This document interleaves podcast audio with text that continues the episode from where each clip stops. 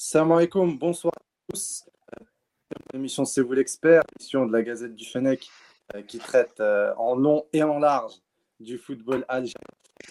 Tout le monde va bien. Euh, exceptionnellement, Covid oblige, nous sommes encore en ligne cette semaine. Normalement, on devrait faire notre retour en studio décembre, si je ne me trompe pas. ce soir, on sera sur trois, deux plateformes différentes sur les, retrouver sur les, la page Facebook de la Gazette du Fennec en live, C'est vous l'expert, et sur le compte YouTube de C'est vous l'expert. Avec euh, pour traiter euh, de ce euh, programme très riche, Abdel Raouf. Salam, salam l'équipe, salam à tous les, à tous les spectateurs, salam Kader. Comment ça va, Ron Ça va bien, ça va bien, hein, ça va bien. Lusma, ça va pas, mais moi je vais bien.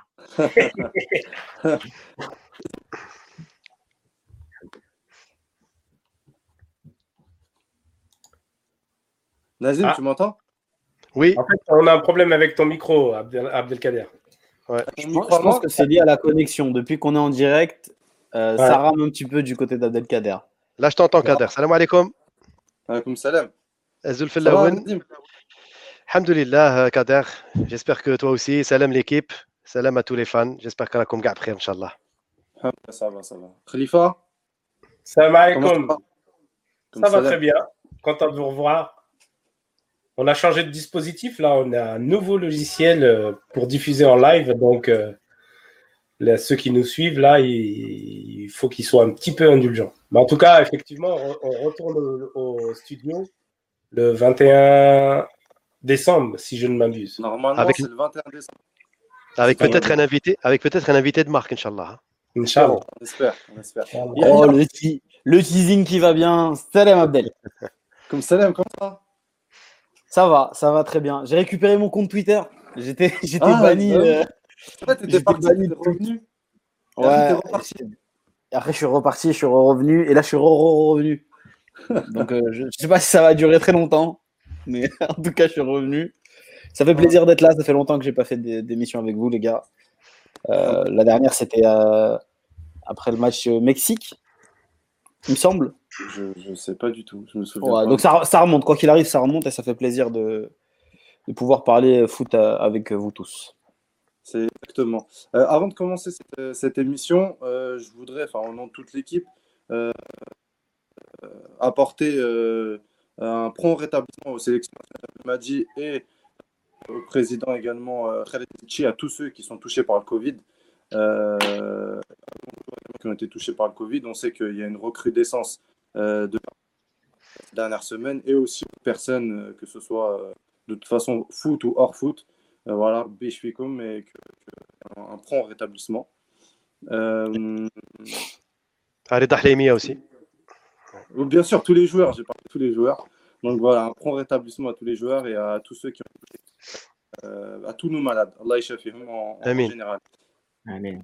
Et donc voilà, on commençait comme à l'accoutumée avec le match Nazim. C'est parti, Kader. Il n'y a pas de jingle de Khalifa, ça, ça nous manque un ah, petit peu. Hein. Il n'y a, pas les mêmes matos. Euh, Alors, bon, enfin, la saison est là. Alhamdulillah, elle arrive. Elle a quand même démarré contre vent et marée. Euh, donc la première journée donc, a eu lieu ce week-end. Donc elle a été euh, divisée en deux journées. Donc le vendredi avec quatre matchs et le samedi avec quatre autres matchs. Donc, je vous rappelle qu'il y a eu déjà, je dis bien déjà, deux matchs reportés. USM Bel Abbas, MC Alger et AS Ain Lila, CR Belouizdad, en raison de la participation du MCA et du CRB en Coupe d'Afrique. On y reviendra, euh, Kader, euh, pour, euh, pour les deux, sur les, résultats en Coupe africaine.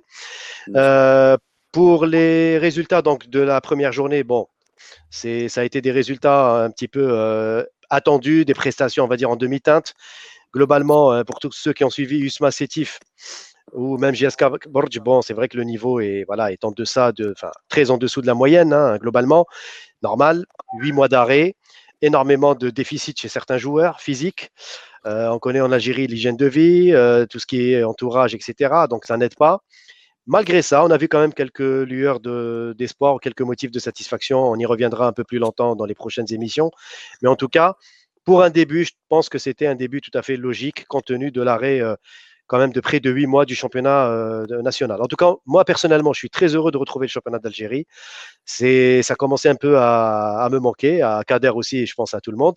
Euh, ça reste quand même la locomotive du football national, qu'on le veuille ou pas, même si on a une politique qui est orientée vers des joueurs de France ou d'ailleurs, mais il n'empêche que si on veut bâtir pour l'avenir, il faut quand même avoir un bon championnat et surtout de, bons rouages et de bonnes infrastructures. Inch'Allah, ça va venir. En tout cas, euh, pour la première journée, il y a eu donc huit matchs. la journée de vendredi a été marquée par quatre matchs nuls. Euh, donc personne n'a pris le leadership dès vendredi. Il a fallu attendre samedi pour voir des équipes prendre la tête du, classement. Alors pour les résultats de vendredi, on a le CS Constantine, cher, cher Akader, a été accroché par le Wydad de Tlemcen cher à Sidi, donc zéro partout au stade Ben Abdelmalek de Constantine. Euh, le Neh de Hussein Dey euh, a été accroché par le MC Oran, un but partout au stade du 20 août. Euh, à noter en fin de match un geste regrettable de Shaban Malskan, donc le, manager général du Neh, à l'encontre de Ben Nasser, le, directeur général de la, SSPA MCO. Le motif, soi-disant, pour une insulte envers un joueur du Neh. Rien ne justifie de la violence. La violence est à bannir de nos terrains, que ce soit de Mersran ou de, quelqu'un d'autre. On souhaite, Inch'Allah, ne plus revoir ce type de, comportement à l'avenir. Euh, le match télévisé, RC Relizan, Parado Athletic Club, un but partout. Euh, JS Kabylie, donc JS Kaba Borj zéro partout. Donc quatre matchs nuls pour, ce, pour la journée de vendredi. Pour samedi, il y a eu donc quatre victoires, dont deux à l'extérieur. Ça commence très fort, donc notamment pour la JS Saura, qui est partie gagner à Médéa, donc un but à zéro. Et puis le match que tout le monde a regardé à la télévision, presque, Sétif, qui est allé battre l'USM Alger 2 buts à 0 à Bollorine en toute fin de match, grâce à un doublé de l'excellent Amora. On ne va pas lui mettre la pression dès à présent, mais c'est franchement une pépite à suivre de très très près. Euh, les autres résultats, donc, euh, Biskra, Cher Yaya a battu la GSM Skikda 1 but à 0. Et le NC Magra qui a battu l'ASO Schlef, cher à notre Khalifa, 3 buts à 2. Avec un but de. Avec un but de... Ben, je te laisse le dire parce que c'est toi qui es fan hein, de, de, ton équipe. Non, non, mais il a, il a quel âge euh, Non, non, pas de, pas de Schliff de Magra. Il a ah. quel âge, euh, notre ami euh? Alors attends, il faut, faut, faut, que je revoie mes, mes, mes, fiches là. Là, tu me prends deux cours là. Ah, je te pose une... Tu me poses une colle là. Il faudrait que j'aille vérifier après, je te le dirai. Mais en tout cas, ne me perturbe pas ma. ma... Hein, c'est le début. Hein. C'est mon grand lancement, alors, s'il te plaît, général. Euh, donc, 3 buts à 2. Au final, donc on a, on va pas faire le classement sur la première journée. Donc, ceux qui ont gagné, donc 3 points. Sétif, par contre, avec le bénéfice du goal average, prend la tête dès la première journée, donc grâce à sa victoire à l'extérieur.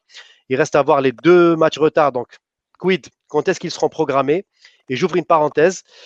Euh, Kader, comme tu le sais, Medouar a annoncé donc la fin de la phase aller au mois de mars, la fin du championnat au mois de juillet. Moi, je trouve que c'est très bien. C'est des prévisions très optimistes. Inch'Allah qu'on s'y tienne, parce qu'attention, le calendrier va être très chargé, ça va arriver. Les coupes africaines, ça a déjà commencé, les coupes arabes, la coupe d'Algérie, il faudra bien la caser aussi. Même si cette année, on a annulé les quarts et les demi en aller-retour, c'est retour à l'ancien système avec les quarts et demi sur un seul terrain.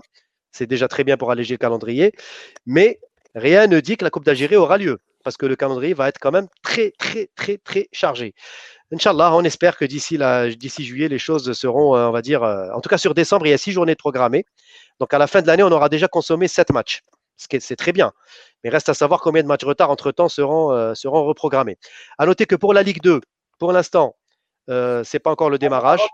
Avant de partir à la Ligue 2, oui. ce que je voulais dire, c'est que oui, c'était Bougesh qui avait marqué avec oui, Exactement, notre, notre vieux briscard. Oui, oui, oui. Il a marqué contre Schleff. Doublé contre Schleff, voilà, tout à fait. Hadj Bougash qui, euh, qui est en train de. Enfin, pas un doublé. Le deuxième, c'est euh, Demen qui a poussé la balle, mais un but à la 90 plus 3. Donc, euh, dans tous les arrêts de jeu, c'est Bougash qui a donc offert la victoire à, à, à. Il y a Mohabou Farik qui nous dit le Zlatan bah, franchement, je, vais faire une parenthèse sur Bouguesh. C'est un des meilleurs attaquants que j'ai vu durant cette, cette, décennie, en tout cas au niveau du championnat, euh, de par la combativité, la régularité. Le, seul, point, négatif chez Bouguesh, c'est peut-être le côté physique où parfois il a eu des blessures, il a eu des, choses qui, qui, ont coupé un petit peu son élan. Mais franchement, c'est un attaquant que je trouve très bon, moi, très remuant, et qui peut, euh, en tout cas, qui continue euh, à apporter euh, justement du bénéfice aux équipes pour lesquelles il joue. Donc c'est quand même pas mal. Ça veut dire que le championnat, il continue encore à faire, entre guillemets, donner la part belle à des, vieux bériscards comme, comme Bougache. Euh, voilà. Donc, pour revenir, Kader, on, passe peut-être aux, Coupes africaines rapidement on peut, Sur le, le MCA, le MCA et, le, et, le CRB. Donc le MCA qui a. Après, je, je, laisserai bien sûr les, autres nous commenter un peu le championnat. Mais le MCA qui a fait match nul au Bénin. Rappelle-moi le nom, Kader, de, de, de, l'équipe. Buffle du Bougrou. Sahit. Voilà. ça, c'est voilà. Donc, un but partout. Bon, le MC a mené à la mi-temps. Bon, c'est pas grave. Hein. Un but partout, ça reste un bon à prendre, Inch'Allah, avant le, match retour, euh, probablement au 5 juillet. Et puis, on a donc le, CRB qui a gagné, certes, face à Benrazi hein, au match aller au stade du 20 août. Mais ça n'a pas été convaincant pour le CRB quand même. Hein. On est quand même resté un peu sur notre fin. C'est un démarrage, on va pas leur en vouloir. Mais c'est vrai que c'est pas le CRB qu'on attendait. En tout cas, vigilance pour le match retour parce qu'il n'y a que 2-0 finalement au match aller. Voilà donc ce que je pouvais dire. Euh, il y, a eu un beau raté sur ce match-là de Sayoud. Ah, oui, oui, Amir, notre Amir national. Bon, ça arrive, mais ça reste quand même une valeur sûre, Amir Sayoud. Et je, peux te dire que le CRB pourra s'appuyer dessus pour, euh, pour cette nouvelle saison. Voilà. Voilà, en tout cas pour ma part. Qui peut intervenir sur euh, cette, ce début de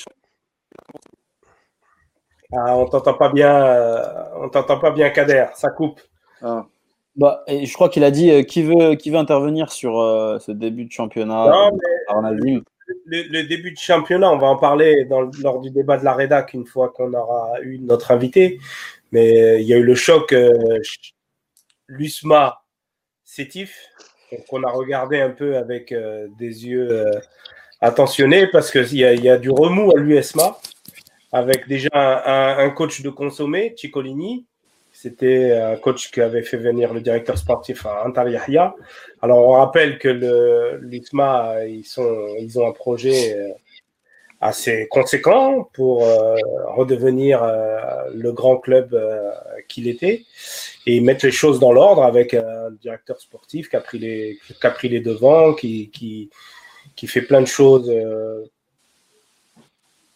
avec les, équipes réserves, avec les jeunes, avec les, infrastructures et ainsi de suite. Mais le championnat, c'est l'équipe A. Et l'équipe A, euh, le coach, il a déjà perdu, euh, l'USMA a perdu une coupe, la Super Coupe face au CRB, justement, et qui a valu euh, l'éviction du coach. Alors, c'est pas la vraie raison officielle, on en parlera tout à l'heure, mais voilà. Donc, on regardait un peu ce match-là avec des yeux rivés sur le jeu et sur le résultat. Et, prévisible.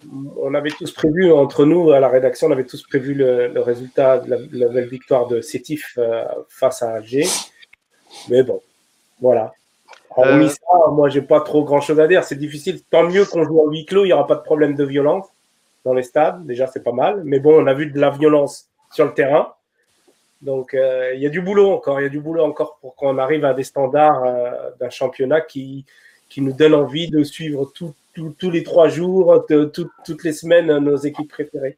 On en est encore loin.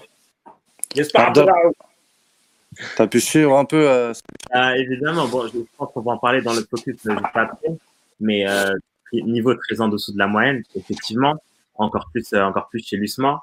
Moi, j'étais effaré du, niveau de jeu, encore plus quand on sait tout le travail qui a été mené par, euh, par Antar Yahya à sa tête.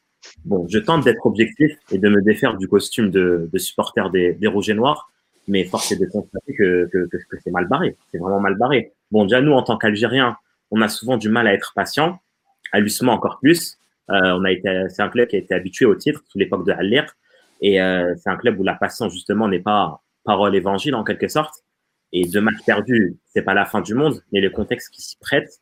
Donc, je parle du limogeage de Ciccolini, ajouter en sus à un match plus que faible contre Sétif, bah, ça reste inquiétant. J'attends de voir ce qu'il en est. On parle de problèmes en interne entre les franco-algériens, dont Yahya, et les Algériens dits locaux, dont je parle du staff, la pseudo-pression des supporters. Franchement, franchement, c'est mal barré. Je ne sais pas où ça va mener. Dieu merci, il n'y a pas les supporters. Encore, les supporters de l'USMA ne sont pas réputés pour être les plus violents, mais, mais c'est mieux ainsi. Mais c'est, c'est, c'est pas de bon augure, très honnêtement. Là, on a, est-ce qu'on a le temps d'évoquer du coup le, le, cas de l'USMA avant de l'arrivée de l'invité? Je pense qu'on a encore. Non, c'est prévu. Justement, justement on va enchaîner sur ça, il n'y a rien. Ok, très bien. Euh, je, peux, je peux enchaîner? Oui, vas-y, vas-y, justement.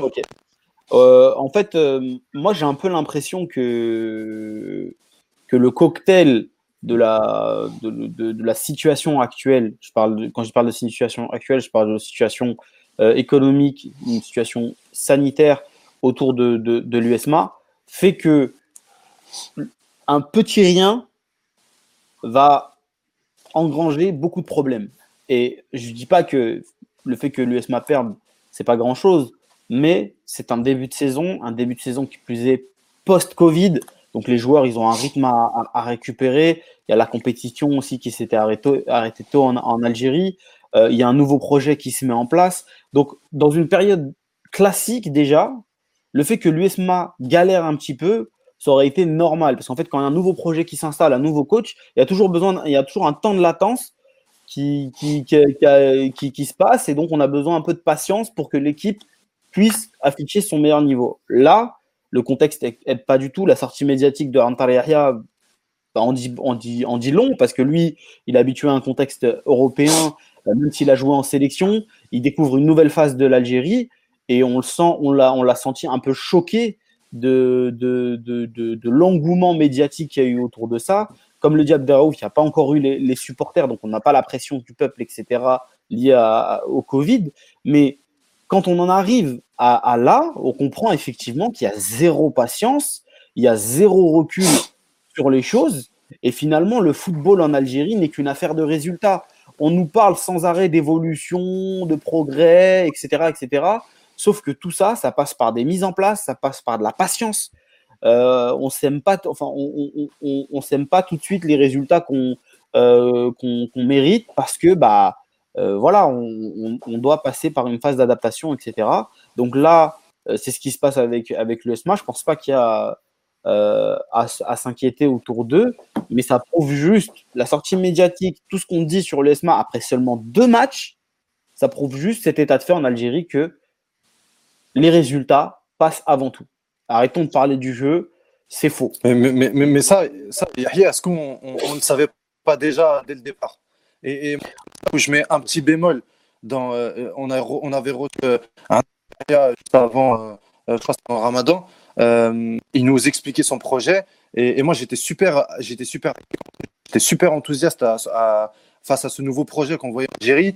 Euh, et, mais dès que j'ai eu euh, j'ai eu, j'ai eu, j'ai reçu cette nouvelle par rapport à Ciccolini, freiné tout de suite. Ça m'a tout de suite freiné. Je me suis dit ah pourquoi, enfin, tu mets en place un projet pour amener cet entraîneur qui, ok, a des, a des, a un passé de formateur, a eu des résultats.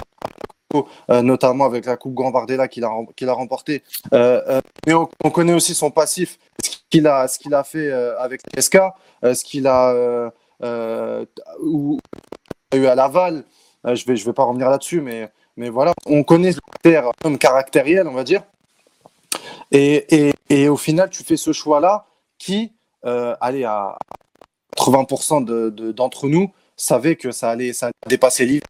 au final, tu te retrouves dès le début de saison à devoir faire cette communication qui te met pas sur euh, avec euh, les supporters et qui renvoie aussi un message de d'instabilité. enfin, on dirait que tu, tu, tu, ne, tu ne maîtrises pas bien la situation.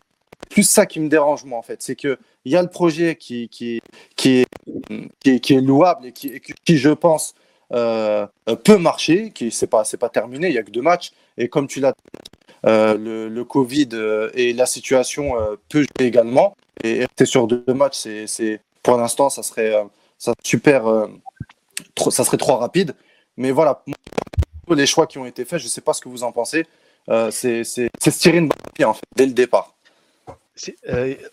juste pour dire un mot, effectivement, moi je suis un peu partagé les deux thèses, celle de Yaya et, de Kader, pour moi, elles se, se rejoignent finalement parce que moi j'ai comme l'impression quand même que Antar, la sortie médiatique qu'il a faite récemment sur le site de l'USMA, je ne suis pas sûr qu'elle ait aider le Antar et la direction actuelle. Je pense plus, au contraire, il, il, a, il est peut-être rentré dans le vice ou, de, ou dans le piège, on va dire, de ses opposants. Pourquoi? C'est-à-dire, en gros, il a tout de suite renchéri derrière. Après une défaite en Supercoupe, il a répondu, on va dire, à, on va pas les nommer, à Karim Razi, à tous les anciens de l'USMA qui l'ont critiqué ouvertement.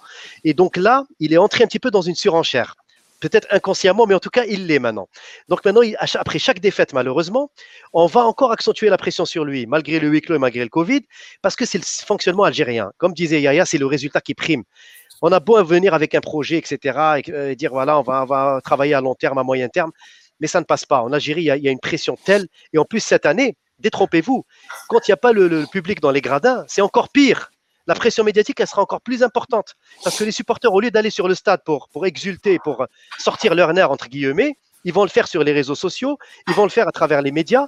Et on connaît certains, certains médias chez nous en Algérie, malheureusement, qui sont soit clubistes, soit à la solde de certains clans au sein des clubs. Donc eux aussi, ils vont faire de la surenchère. Et Antalihé va se retrouver très, très, très euh, à rude épreuve. Par contre, je rejoins Kader sur un point. Euh, n'était pas conscient quand même du risque en allant en Algérie. Mais c'est évident qu'en Algérie, il n'allait pas, s'attendre à des, bisounours. En Algérie, c'est pas des bisounours. L'USMA, c'est un club houmiste. En plus, l'USMA, c'est très cher aux, gens de l'USMA, aux gens de Sostara, de Babloued, etc. Donc, imagine quelqu'un qui vient de France, qui veut insuffler une nouvelle ère et qui ramène des joueurs aussi de casting par rapport à lui, forcément, ça va, ça va générer des, des, des, des problématiques. Parce qu'il y a des gens qui, qui considèrent l'USMA à eux, c'est leur propriété en tant que supporter, et ils n'ont pas envie que quelqu'un de, de, de, de l'extérieur vienne dicter toute sa politique. C'est ça le problème aujourd'hui auquel Antaïha est confronté. C'est-à-dire il, est, il doit les convaincre, il doit convaincre cette base, et le seul moyen pour lui, bah malheureusement, c'est malheureux à dire, c'est les résultats immédiats. S'il n'y a pas de résultats immédiats, il ne va pas pouvoir euh, mettre en place son projet. Vas-y, Yahya. Je sais que tu veux non, Abderraouf, il voulait parler, donc je. je Moi, je, bouge parce que je ne suis pas d'accord. Alors, si je peux me permettre, comme je suis ancien, si je peux me permettre, je suis, je, suis pas d'accord. Euh, Yahya Antar Yahya, il n'est pas né de la dernière pluie. Euh, c'est un footballeur. Il a, il a apporté tout ce qu'il a apporté au football algérien. Il connaît très bien le football algérien en Algérie ou, ou, ailleurs. Il, il, a eu l'ambition de, de amener en Algérie ce qu'il a appris en, Europe, ce qu'il a, ce qu'il a, euh, toute l'expérience qu'il a eue en étant footballeur et en étant directeur sportif ici en France. Il a fait le choix d'aller en Algérie pour, euh, pour élever le niveau de l'USMA. Je suis désolé. Tu peux pas déjà tirer un boulet rouge sur le projet en disant que bon voilà les joueurs de France tatati tatata. Ça moi je le baille personne n'a tiré à boulet rouge. Qui a parlé de ça Qui a parlé de ça Personne n'a personne tiré à boulet rouge. Hein. Nazim, Nazim, Nazim. Cliff. Non, non, non, j'ai dit qu'il y a une opposition au niveau du casting par rapport à ce que Yahya veut insuffler et par rapport aux attentes de la base. Je te parle de la base des supporters de l'USMA, Khalif. Il y a un décalage. Si tu D'accord. Non, mais voilà, mais je précise. Non, mais je précise parce que là, tu dis euh, des choses que je n'ai pas bien, bah, tu fais bien. Moi, c'est ce que j'ai compris quand j'ai quand j'écoutais. Mais euh, Nazim, Nazim, si on construisait, si on se construisait des, des plans sportifs sur les prismes du supporter, il n'y a aucun club qui irait nulle part. Mais il est obligé, est obligé de faire ça en Algérie. C'est ça le problème. Oui, non, non, laisse-moi finir mon propos. Laisse-moi finir mon propos, Nazim. Oui, oui non, bien sûr. Ils sont exigeants, il n'y a pas de souci. Et j'en suis persuadé qu'Andar Yahya et la direction du club, ils en sont conscients et ils savent où ils ont mis les pieds.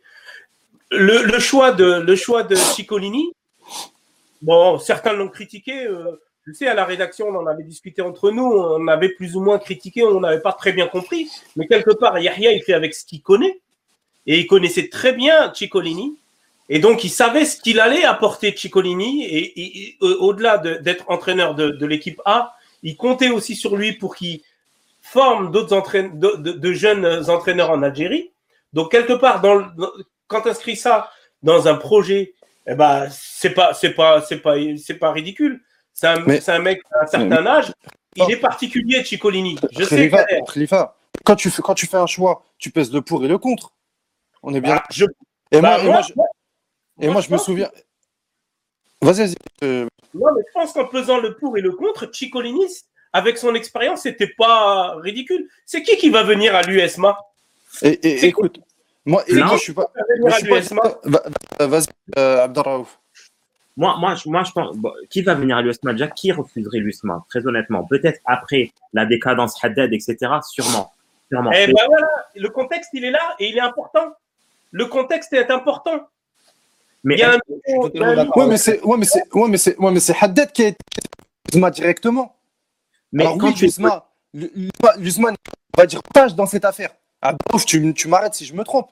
Mais, mais on va dire que l'USMA n'a rien à voir avec l'affaire Haddad moi, moi j'ai envie de dire, être un coach, n'est-ce pas là le fait de relever des défis N'est-ce pas là de relever des défis Il ne va pas coacher. Je ne manque pas de respect à d'autres clubs algériens, mais c'est l'USMA. c'est l'USMA. Bon, je voulais parler. Nazim, Nazim a quasiment a quasiment dit tout ce que je voulais dire. Merci à lui.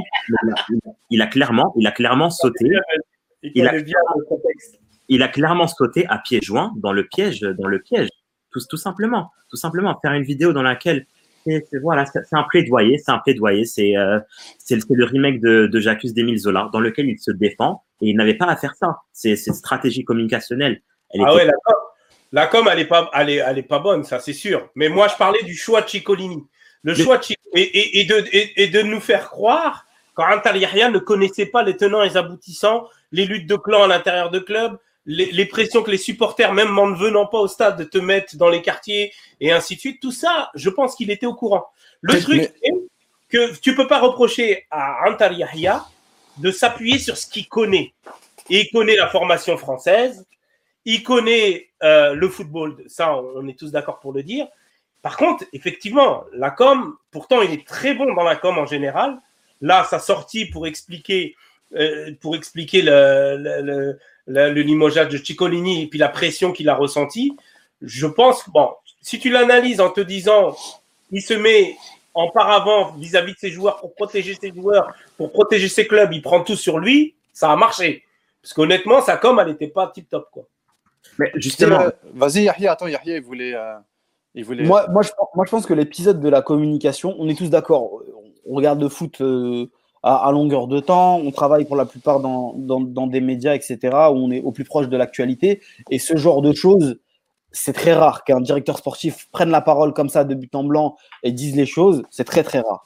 Ça peut être considéré comme une faute de communication parce que quelque part, après deux, après matchs, on a un peu l'impression que c'est un aveu d'échec.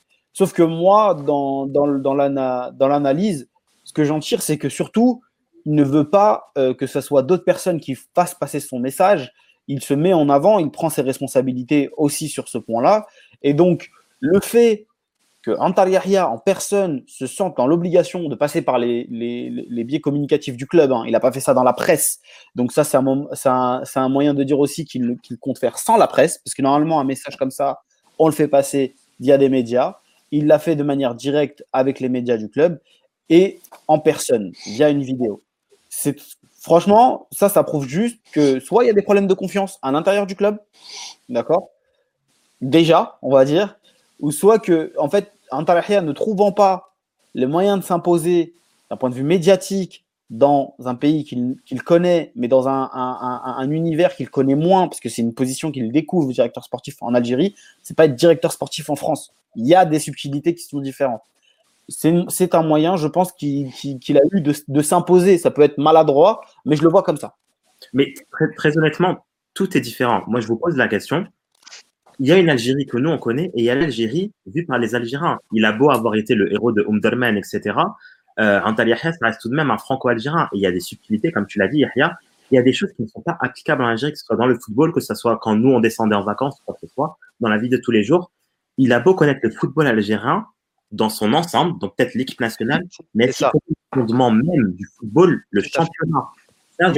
Excuse-moi, juste, un mot, Khalif. Je ne suis pas d'accord quand tu dis qu'il connaît tous les rouages du football algérien. Il ne les connaît pas, Khalif. Il n'a pas vécu au milieu d'un club, au milieu des, supporters. Va à Sostara, va, va, euh, va à Bolorine, euh, va à la Pointe Pescade, va parler avec des supporters dans les, dans les fiefs, tu vas voir. C'est pas, ne connaît pas encore tout ça. C'est très compliqué le milieu algérien, c'est très compliqué le milieu des clubs. C'est une concentration d'un rejet d'un certain nombre de choses. C'est philosophique, c'est historique, il y a plein de choses. Et à l'USMA, D'autant plus à l'USMA, il y a une exigence, une exigence de titre, exigence de, rentabilité et une exigence surtout de, répondre, si tu veux, au, profil attendu par, les supporters, au profil d'équipe, etc. Et aujourd'hui, Yahya, il est dans la difficulté parce qu'il a communiqué, je trouve, trop vite. La vidéo, elle, le dessert plus qu'autre chose. J'espère, Inch'Allah, qu'il aura un, résultat positif immédiatement pour redresser la barre et fermer le clapet, si vous permettez l'expression, à certains opposants. Mais ça va pas être facile parce qu'il va falloir faire des résultats maintenant. C'est ça le, on, va conclure ce, sujet et puis j'aimerais aussi terminer euh, une actualité qui est, qui une info qui vient juste d'arriver.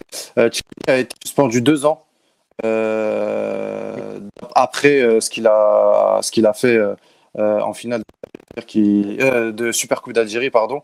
il avait refusé de je rappelle ceux qui ne sont pas au courant. Il avait refusé d'aller chercher sa taille il n'est pas monté il n'est pas monté aller chercher sa médaille. Il a été sus, déjà, bah, déjà, il a eu sa première sanction, c'est-à-dire être limogé de l'USG. Et là, c'est la deuxième qui tombe, donc il est suspendu deux ans de toute activité. les deux sont liés. Moi, je pense que les deux sont liés. Hein. Bosma savait qu'il allait se faire suspendre et donc du coup, on ne pouvait plus compter sur lui. Et ça, c'est quelque chose que Rantar ne pouvait pas anticiper que son, que son entraîneur fasse une chose pareille. Kader, peut-être juste un mot avant de vous laisser, avant de clôturer la rubrique. Ouais, je t'en prie. Par rapport à l'actualité, donc Zelfani a été limogé de la JSK. Encore une bizarrerie de Mellal. Après une journée, match nul à domicile face au Borj, face au Kaba, et puis limogeage de Zelfani, qui, je vous rappelle, a géré toute la période Covid, c'est-à-dire depuis l'arrêt du championnat jusqu'à maintenant. Donc c'est lui qui a façonné l'équipe, qui a bâti l'équipe, et on le limoge après une journée. C'est pas normal. Moi, je trouve que c'est pas normal. Après une journée, on limoge déjà deux entraîneurs, c'est pas normal. Euh, bah, on l'a toujours dit. Hein, c'est un peu de. Euh, on, est, on est parmi les champions du monde d'entraîneurs consommés par an en championnat algérien. Justement, c'est normal alors. Juste un mot, juste euh, sur Mehdi Khalfouni. Euh, je, pense que Kader euh, allait le faire, mais je le, le précède parce que c'est vraiment un joueur que j'ai connu quand il jouait avec l'USMA dans les années 90, notamment à la fin des années 90. Vous avez fait d'ailleurs un super parcours en Ligue des Champions africaine à l'époque. C'était les toutes premières éditions en 97, je crois, ou 98 de mémoire, où l'USMA était arrivé en demi-finale. Un très bon attaquant à l'époque. Zili Bilal le connaît très bien pour l'avoir côtoyé. Razi, Haj Adlan et toute la, la, bande. Franchement, toutes mes sincères condoléances à lui, à toute sa famille. Il est, parti très jeune et toutes mes condoléances à la famille de l'USMA aussi, bien entendu, et du football algérien. Ça marche, ça marche. Voilà. Et, un dernier mot, euh, Kader, un dernier mot sur l'école des. Je te laisserai euh, reprendre le, relais. Je pense qu'il faudrait dire un mot. Je te laisse on la main sur. Euh, on va accueillir déjà notre sur les gardiens de but.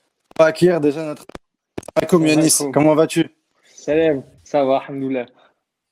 Tu vas bien? Le minot de Bel Je vais, je, vais je, je, vous entends, je vous entends un peu mal. Peut-être c'est les AirPods. Ah, vous m'entendez On t'entend très bien. On t'entend très bien. Non, mais c'est bon. a un problème avec son son. Nickel, c'est bon. Tu nous entends bien? Après, on n'a pas l'accent de Marseille. c'est bon. désolé. Hein. on, est tous, on est tous autour de Paris, là. Ah non, il n'y a pas de souci. J'y ai mais bon, maintenant, mais maintenant, mais maintenant, t'es plus, es plus Marseillais, t'es es portugais. Ah, c'est faux, c'est faux ça. Non, tu ne peux pas dire ça. Hey, Yannis, c'est une piège. J'ai le sang bleu, j'ai le sang bleu et vert.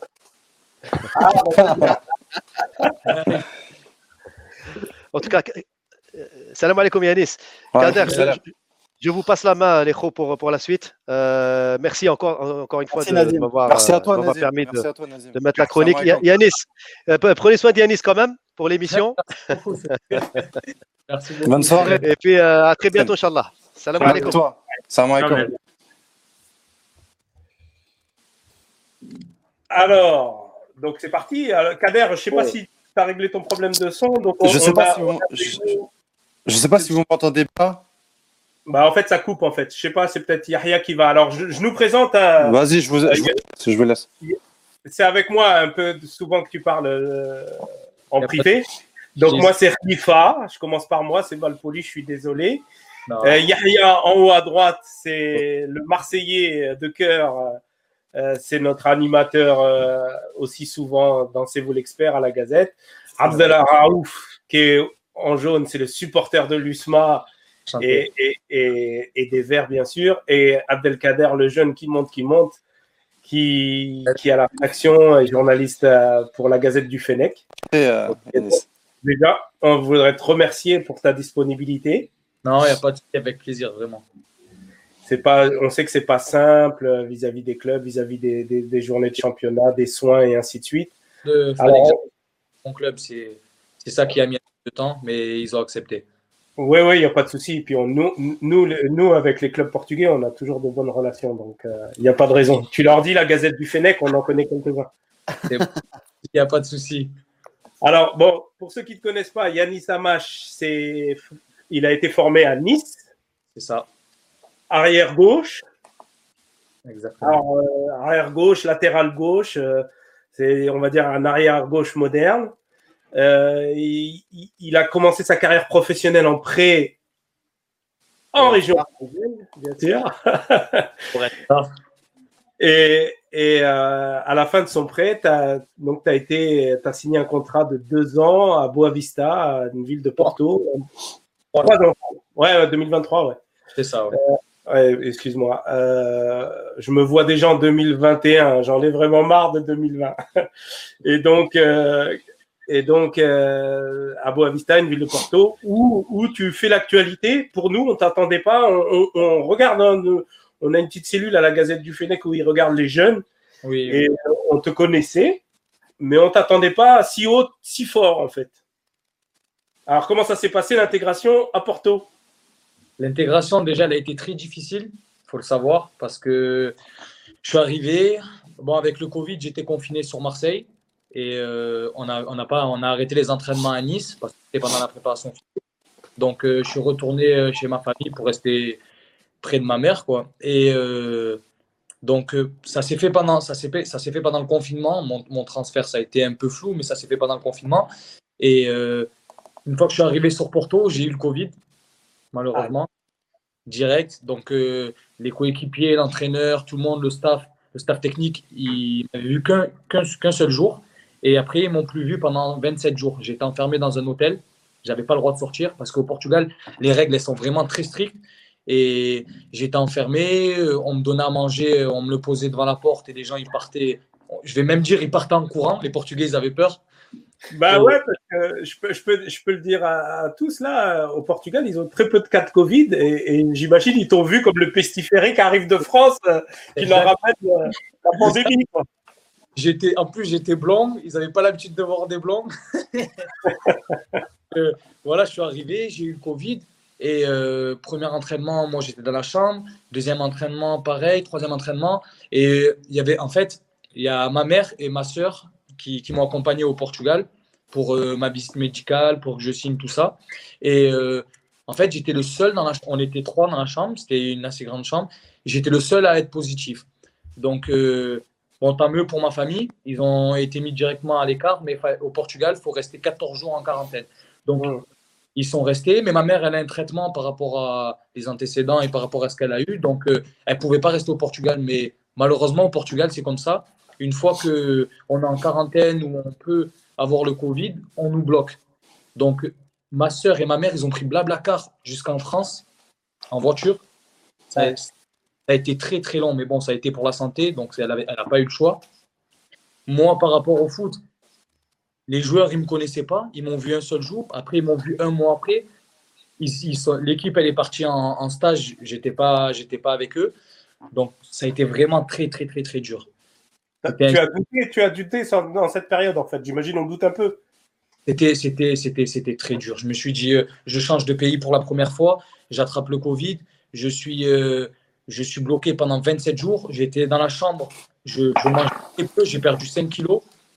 Et... Ça bien, ça. Non, c'est pas bien quand c'est un joueur de foot, euh, Rifa. c'est bien quand c'est moi. Quand c'est moi, oui, c'est pas mal. Mais euh, quand c'est un joueur de foot, en général, c'est assez négatif. j'ai eu zéro symptôme, mais par contre, voilà, j'avais pas le droit de sortir. Et au bout d'un moment, j'ai craqué. J'ai appelé le, le docteur du club qui heureusement était là, il parle français, il m'a beaucoup aidé. Je lui ai demandé de me ramener des haltères, des tapis et un vélo de, de chambre, d'appartement. Donc il m'a ramené, je faisais mon sport. J'ai essayé de garder la forme au maximum, je faisais des séances. C'était tellement, tellement que j'avais rien à faire dans la chambre, je faisais des séances qui duraient des fois trois heures. Mais et au final, voilà, ben, j'ai eu, j'ai été testé négatif, je suis revenu, mais j'avais quand même trois semaines de préparation physique euh, en moins que moi, ma concurrence. Donc ça, ah, ça, a été, dur. ça, a été, vraiment très dur. Donc le, à l'entraînement, ça se passait bien, mais j'étais mis un peu à l'écart. Et le coach, il ne me connaissait pas, personne ne me connaissait. Donc c'est encore plus dur.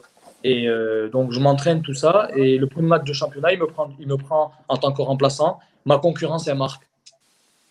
Je peux vous dire que ça m'a mis encore un coup.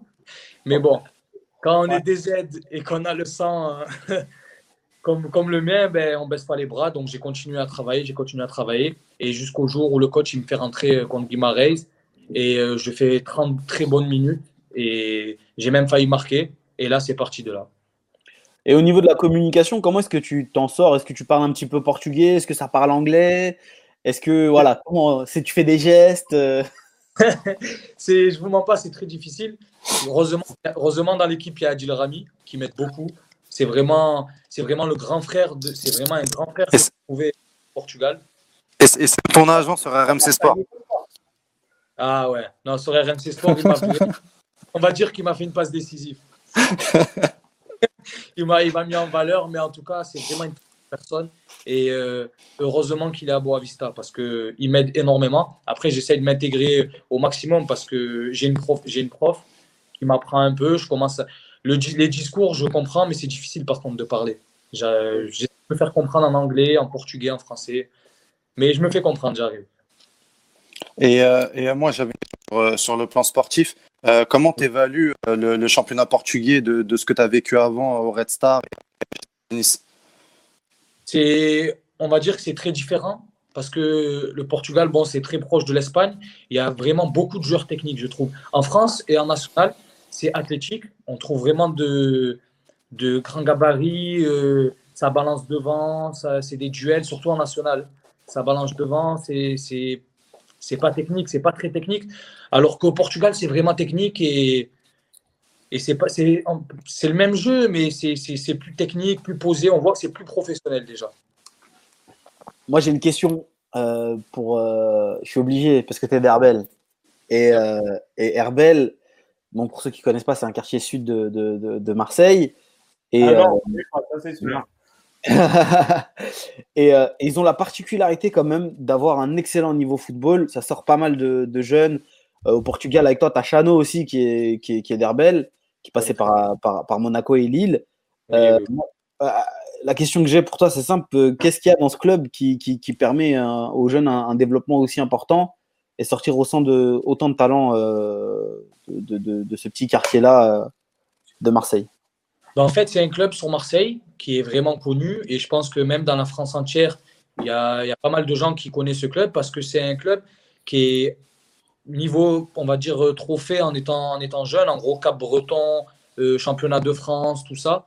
Ils sont vraiment allés très loin et euh, ils ont formé de, de, bons joueurs. Je vais prendre l'exemple, mais euh, voilà, il y a Chano. Bon, maintenant, il y a, il y a moi, on parle un peu plus de moi. Il y a un joueur qui joue à Nice aussi qui s'appelle Ben Mohamed et ça fait parler. Et en plus de ça, ils avaient un partenariat avec l'Olympique lyonnais. Donc, non, c'est vraiment un très bon club à Marseille. Après, après l'Olympique de Marseille, je pense qu'Herbel, c'est le second club sur Marseille qui forme vraiment bien les joueurs et il y a un très bon niveau. Et ils essayent de faire comme les centres de formation, en fait. Les installations, je le voyais au fur et à mesure des années, les, insta les installations, elles faisaient que d'augmenter. Euh, C'était plus suivi. Et je pense que dans quelques années, ça va devenir vraiment un très, très bon club. Mais en tout cas, ils ont de très bons jeunes et ils s'occupent vraiment très bien de nous. Donc, euh, ça peut que marcher. Abdelraouf, tu aurais une question peut-être? Bien sûr, bien sûr. Bon, ça, salut Yanis. Moi, j'ai eu l'occasion j'ai eu l'occasion de te voir euh, euh, Par contre, avec la réserve. Herman. Pardon? Je sais pas si, je, si c'est normal, mais je vous vois pas. Ouais, oui, ouais, oui, oui, parce qu'on t'a mis en avant. Ah, oui, oui. On t'a ah, mis en avant, avant, en fait. Voilà, voilà. Nous, on le voit tous ce T'inquiète, on est encore là. Ok, il n'y a pas de souci, il a pas de souci. Si tu, si tu veux, je change un peu de plan pour changer. Attends. Non, voilà. Je ne savais pas c'est qui qui me posait la question. C'est pour ça que. Bah, je vais, je vais à la bascule. Quand on parlera, je vais changer de plan à chaque fois. Il n'y a pas de souci, il n'y a pas de souci. Ok, nickel. C'est moi qui parle. Ok. Justement, bah, étant donné qu'on te met en avant, parlons c'est en portugais. Allez. pas dans une situation compliquée, il vient de dire qu'il commence un petit peu. Ah, ouais. je débute, je débute. Non, pas mal, non, pas mal. Ben, moi, je, moi, j'ai eu l'occasion de te suivre avec la réserve de Nice à Charles Herman, euh, notamment au QG et tout, quand, quand tu jouais. Tu avais fait une saison aussi avec les Cardi et tout. Moi, je voulais te poser une question euh, concernant ton, ton arrivée au Restart. Euh, comment, comment, comment ça s'est passé? Donc, donc, tu quittes la région PACA, tu arrives, dans le club Odonien, club quand même assez, assez populaire. Comment ça s'est passé pour toi, tout simplement? Comment tu as enchaîné les matchs, tu as joué national? Quelle, quelle expérience tu en tires de, de cette, euh, cette, saison avec l'Étoile Rouge? Ben, je, suis arrivé, je suis arrivé au Restart. C'était euh, déjà la personne qui me l'a proposé, c'est Emers Faé. Je pense que vous devez connaître. Euh, ah oui. Bien sûr. Milieu de terrain, euh, GC Nice. C'est exactement ça. Donc, c'est le coach Faé qui m'a entraîné pendant, pendant deux ans en U17. Et euh, en fait, son, son agent, il, il recrutait pour le, le, club du Red Star. Donc, il m'a proposé et j'ai directement dit oui parce que je ne me voyais pas faire une saison en, N3 à Nice parce que Nice venait de descendre. Donc, euh, je suis directement parti faire la visite médicale. Ça s'est très bien passé. Ils m'ont mis à l'aise. L'entraîneur, il était vraiment très, très proche de moi. C'était un entraîneur, mais aussi un grand frère parce que moi, je débutais et il a été patient avec moi. Il m'a fait confiance parce que j'avais une concurrence aussi qui était très, très forte et, physiquement qui était vraiment très aussi très costaud comparé à moi que j'étais moins développé que lui et il était plus âgé que moi mais au final ça ça l'a fait parce que j'ai joué toute la saison. Mais sinon ce club c'est vraiment un club qui m'a marqué parce que c'est vraiment une très très grande famille. Et euh, ils avaient pour euh, ambition de remonter. Là en ce moment ça se passe très bien. Ils sont au classement. Je, les suis. Et euh, non ça, ça c'était vraiment une très belle expérience. Et par contre Paris j'ai pas très j'ai pas beaucoup fait le tour parce que j'étais plus concentré sur le foot. Je sortais pas souvent. Mais bien, il euh, faut, rester comme ça. C'est bien ça, ça c'est bien. Ah, vraiment, je voir la Tour Eiffel, je pense deux fois quand mes, quand mes parents ils sont venus, mais sinon je sortais vraiment pas, donc je peux pas vous parler de la ville. À part le temps qui change de Nice et de Marseille. ah évidemment. Très dur, mais sinon c'était, je, je pense avoir fait le bon choix parce que ça m'a mis en avant et ça me, ça me permet, à l'heure d'aujourd'hui, d'être à Boavista. J'ai fait tous les matchs.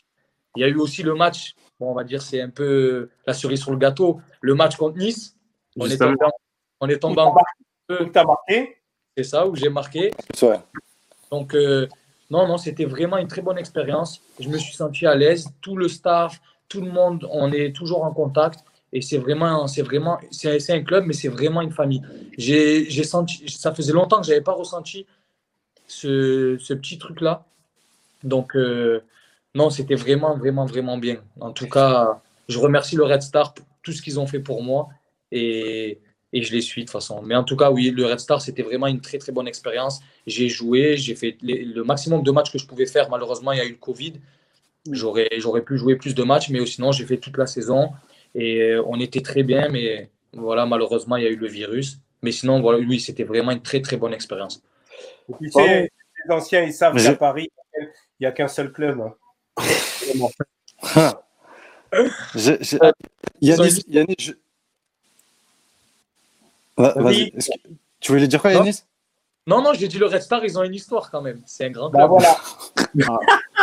c'est un, un, club, un club très populaire. Hein. Pour ceux qui ne connaissent pas le, le Red Star, c'est un club très, très populaire de la, de la, banlieue parisienne. Et, euh, et il y, a beaucoup de personnes qui, évidemment, disent que le vrai club de Paris, c'est le Red Star et c'est pas le PSG.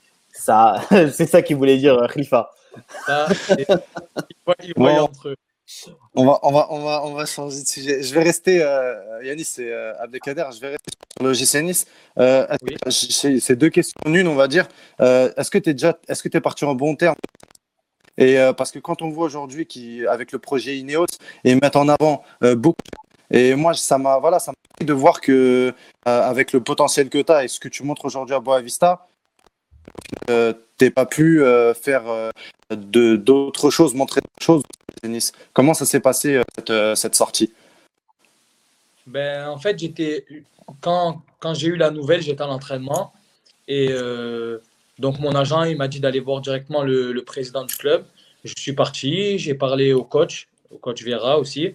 Et le coach Vera, il m'a convoqué, il m'a dit comme quoi ça allait être dur pour moi de jouer cette année parce qu'ils ont recruté Hassan Kamara qui est un très bon joueur mm. et que je suis en contact avec lui. C'est, ça a été ma concurrence, mais vraiment une très bonne personne. Et euh, donc le coach m'a, directement dit que si j'avais un meilleur projet, que je devais partir et que je devais me mettre d'accord avec l'OGC Nice parce qu'il me restait quand même deux ans de contrat.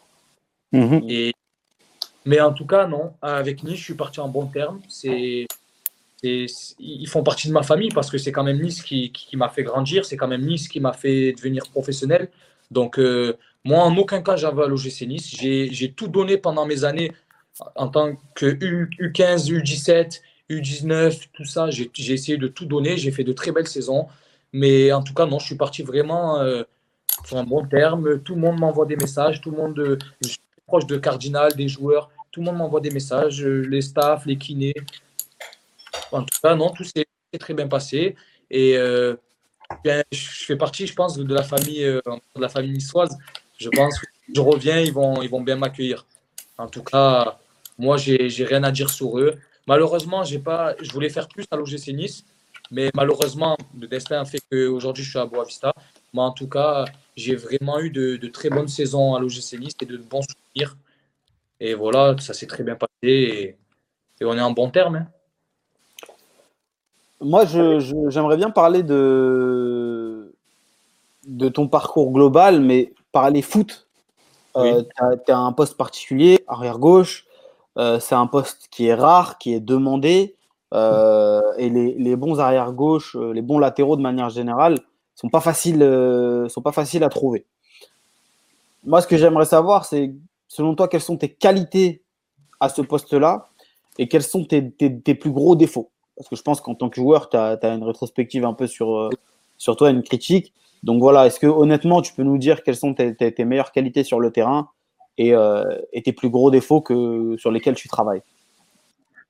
Ben, Une de mes qualités, je, on va commencer par les qualités, après les défauts ou les défauts. je préfère finir par les qualités, c'est mieux. Donc, c'est mieux, mieux de finir sur une note positive. Allons-y.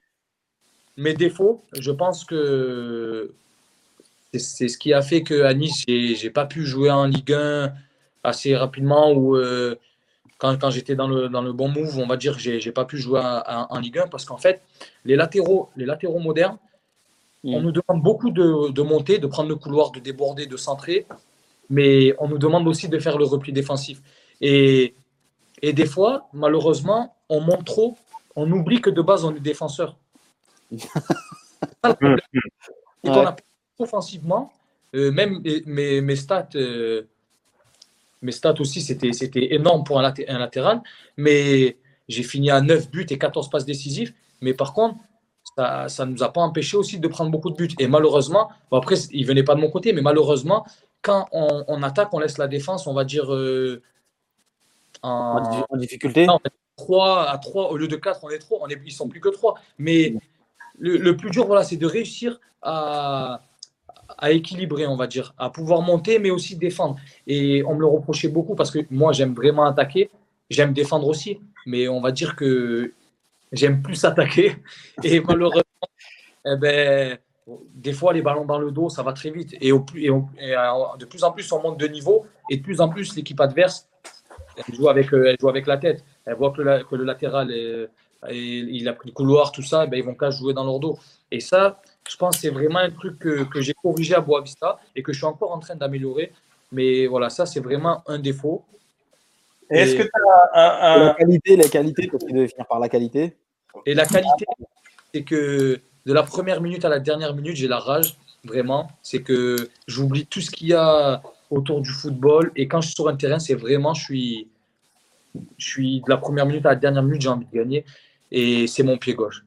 La, la, qualité, c'est que par exemple, à la 89e minute, je peux tirer un coup franc, euh, je peux marquer ou je peux faire une passe décisive.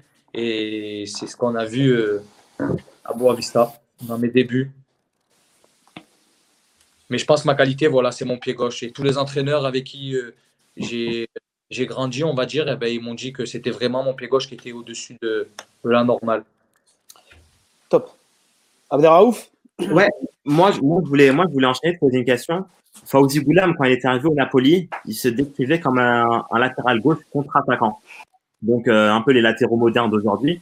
Toi, comment, comment tu bon, on a, on a, on a pu comprendre que, tu aimais l'attaque, mais si tu devais, euh, voilà, dans un CV en, en, cinq lignes, nous dire quel genre d'arrière gauche tu es, de et, quel et, et, dans quel système, pour continuer, tu aimes évoluer il y, a, il y, a, beaucoup de, 3-5-2 justement parce du 3-4-3 parce qu'ils ont des latéraux qui sont assez costauds, qui ont un volume de jeu euh, conséquent. On, va dire que je m'adapte euh, à tout type. C'est en 3-5-2, j'aime bien. En 4-4-2, j'aime bien. En 4-4-3, c'est. En 3-5-2, oui, c'est, je pense j'aime un, peu plus, mais non. Peu importe, avec Boavista, on a joué en 4-4-2, on a joué en 4-4-3, en 3-5-2. Et je me suis senti pareil. Je n'ai pas, pas vraiment de préférence. Tant que je suis sur mon couloir et sur le terrain titulaire, ça me va. Mais pour, pour revenir euh, à la question qu'on m'a posée, euh, moi, je suis, je suis, pareil aussi. J'aime bien contre-attaquer. C'est-à-dire quand je vois que le, latéral adverse est, monté, même si je suis, on va dire, des fois, à des moments du match fatigué, j'aime bien prendre le couloir, essayer de déborder et apporter mon plus, le plus offensivement. Et euh, j'aime bien aussi, euh, par rapport au coup de pied arrêté, comme ah. vraiment m'appliquer comme si c'était le dernier corner du match ou un coup franc. Et c'est vrai, ça, c'est vraiment quelque chose que, j'aime bien faire. On va dire, je ne vais pas me comparer à, ce grand joueur parce que c'est vraiment quelqu'un de très grand et on le verra à la fin de ma carrière si j'ai réussi à faire pareil que lui, voire plus. Mais euh, à Boavista, on m'appelle Roberto Carlos. Ah. Donc, euh, on va dire que j'ai un peu le même style de jeu que lui. C'est lui, les coups de pied arrêtés, il était vraiment au-dessus. Et ça, c'est vraiment un plus que j'ai. Mais bon, il n'y est bah, pas. on, te on, te, souhaite ne serait-ce que les trois quarts de sa carrière. Vraiment. Après, il faut, être ambitieux. Ouais. C'est important. C'est important d'être ambitieux. Après, je ne dis pas que je, suis encore loin, hein, mais je vais travailler. C'est bien, tu es, ambitieux, mais tu, restes ah relativement, modeste. Donc, c'est euh, très important. De toute façon, dans ma famille, ça, c'est la base. Très bien. Alors, tu disais que tu avais la rage, juste pour, euh, entre parenthèses, pour dire à ceux qui nous suivent, euh, tu prends pas beaucoup de cartons, ni jaune ni rouge. J'ai regardé ça, ça m'a surpris. Eh ben, beaucoup? J'en ai parlé hier avec un entraîneur, avec l'entraîneur adjoint de Boavista, et il me narguait parce qu'on a regardé le match de la réserve euh, et il me disait que je prenais pas beaucoup de cartons. En fait, j'essaye d'être intelligent et euh, de pas défendre bêtement, on va dire. Et quand je vois que c'est un peu trop risqué, par exemple, parce que défenseur quand même. Euh, malheureusement, on prend des cartons, mais parce que c'est notre job. On est derrière, on est obligé de faire des fautes et d'aller dans le duel. Mais j'essaye d'être intelligent parce que prendre des cartons bêtes, ça sert à rien et ça peut me pénaliser. Donc euh, pour l'instant, non, j'ai pas pris de carton et j'aimerais ne pas en prendre. Et si je dois me sacrifier pour qu'on ne prenne pas de but, euh, je le ferai. Hein, mais... Bien sûr. Et ça t'est arrivé de dégoupiller euh, Yannis Amash, est-ce qu'il dégoupille de temps en temps C'est pas, ça.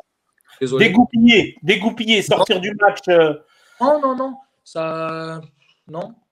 Je suis, comme je dis, j'ai la rage et j'ai vraiment envie de, gagner, mais quand même, je sais me tenir. Ça reste, ça reste, un sport et c'est pas. On fait pas de la boxe, on fait pas de.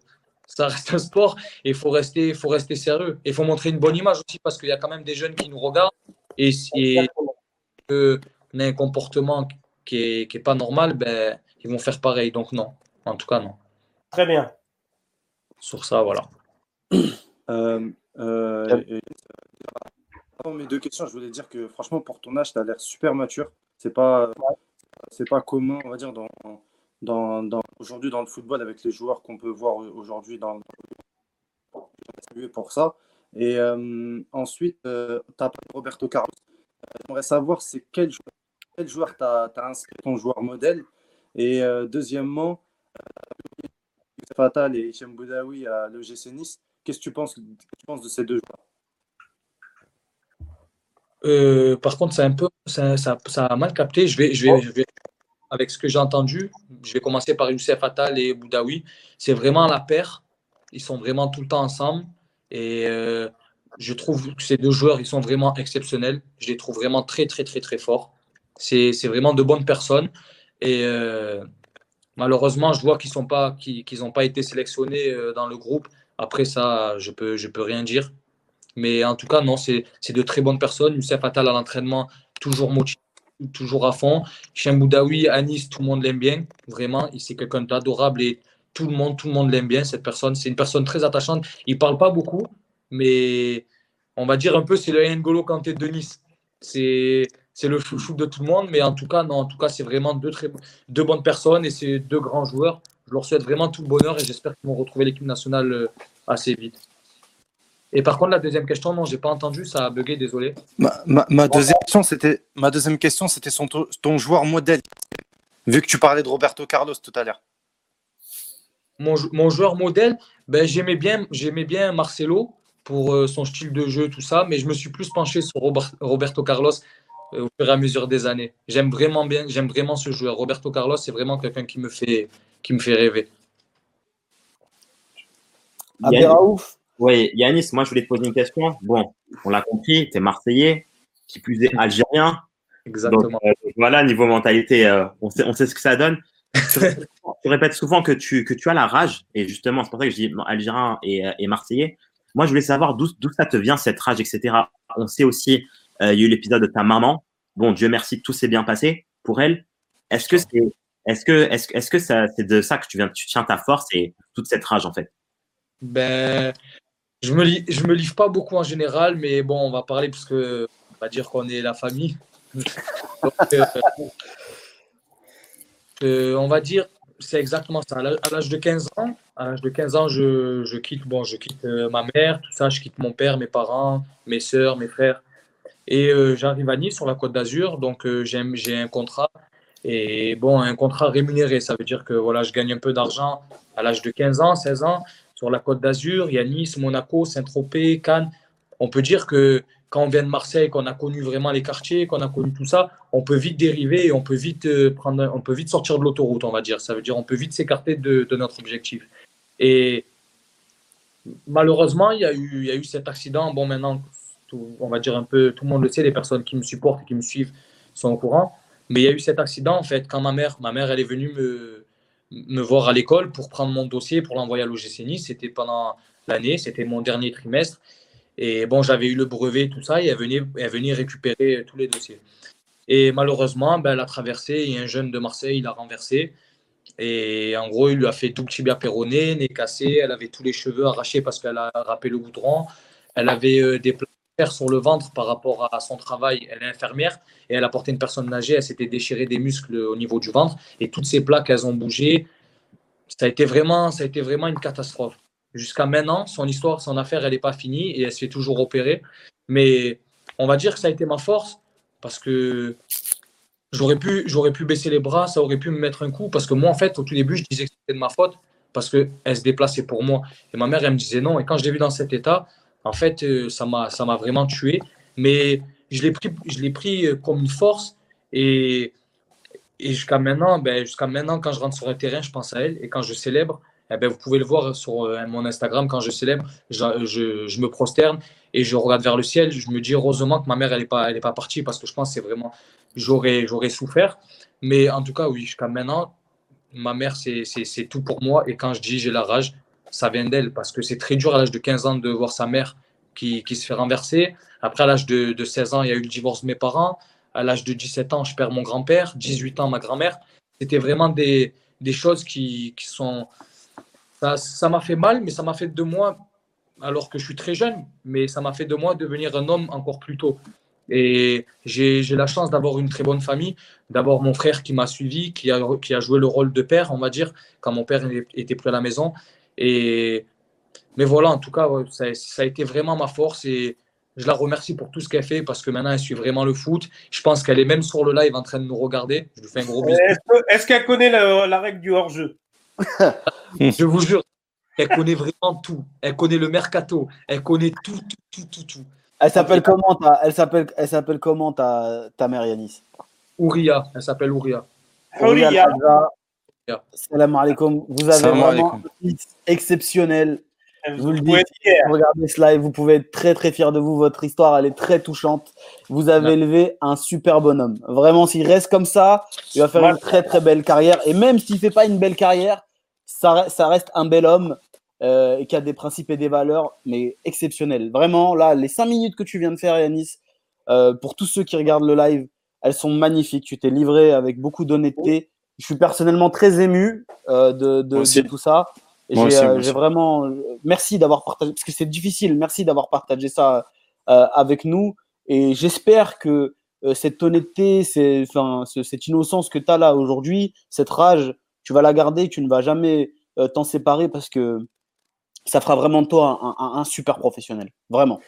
Oui, et on peut rajouter que, on peut rajouter à ceux qui nous suivent toujours pareil.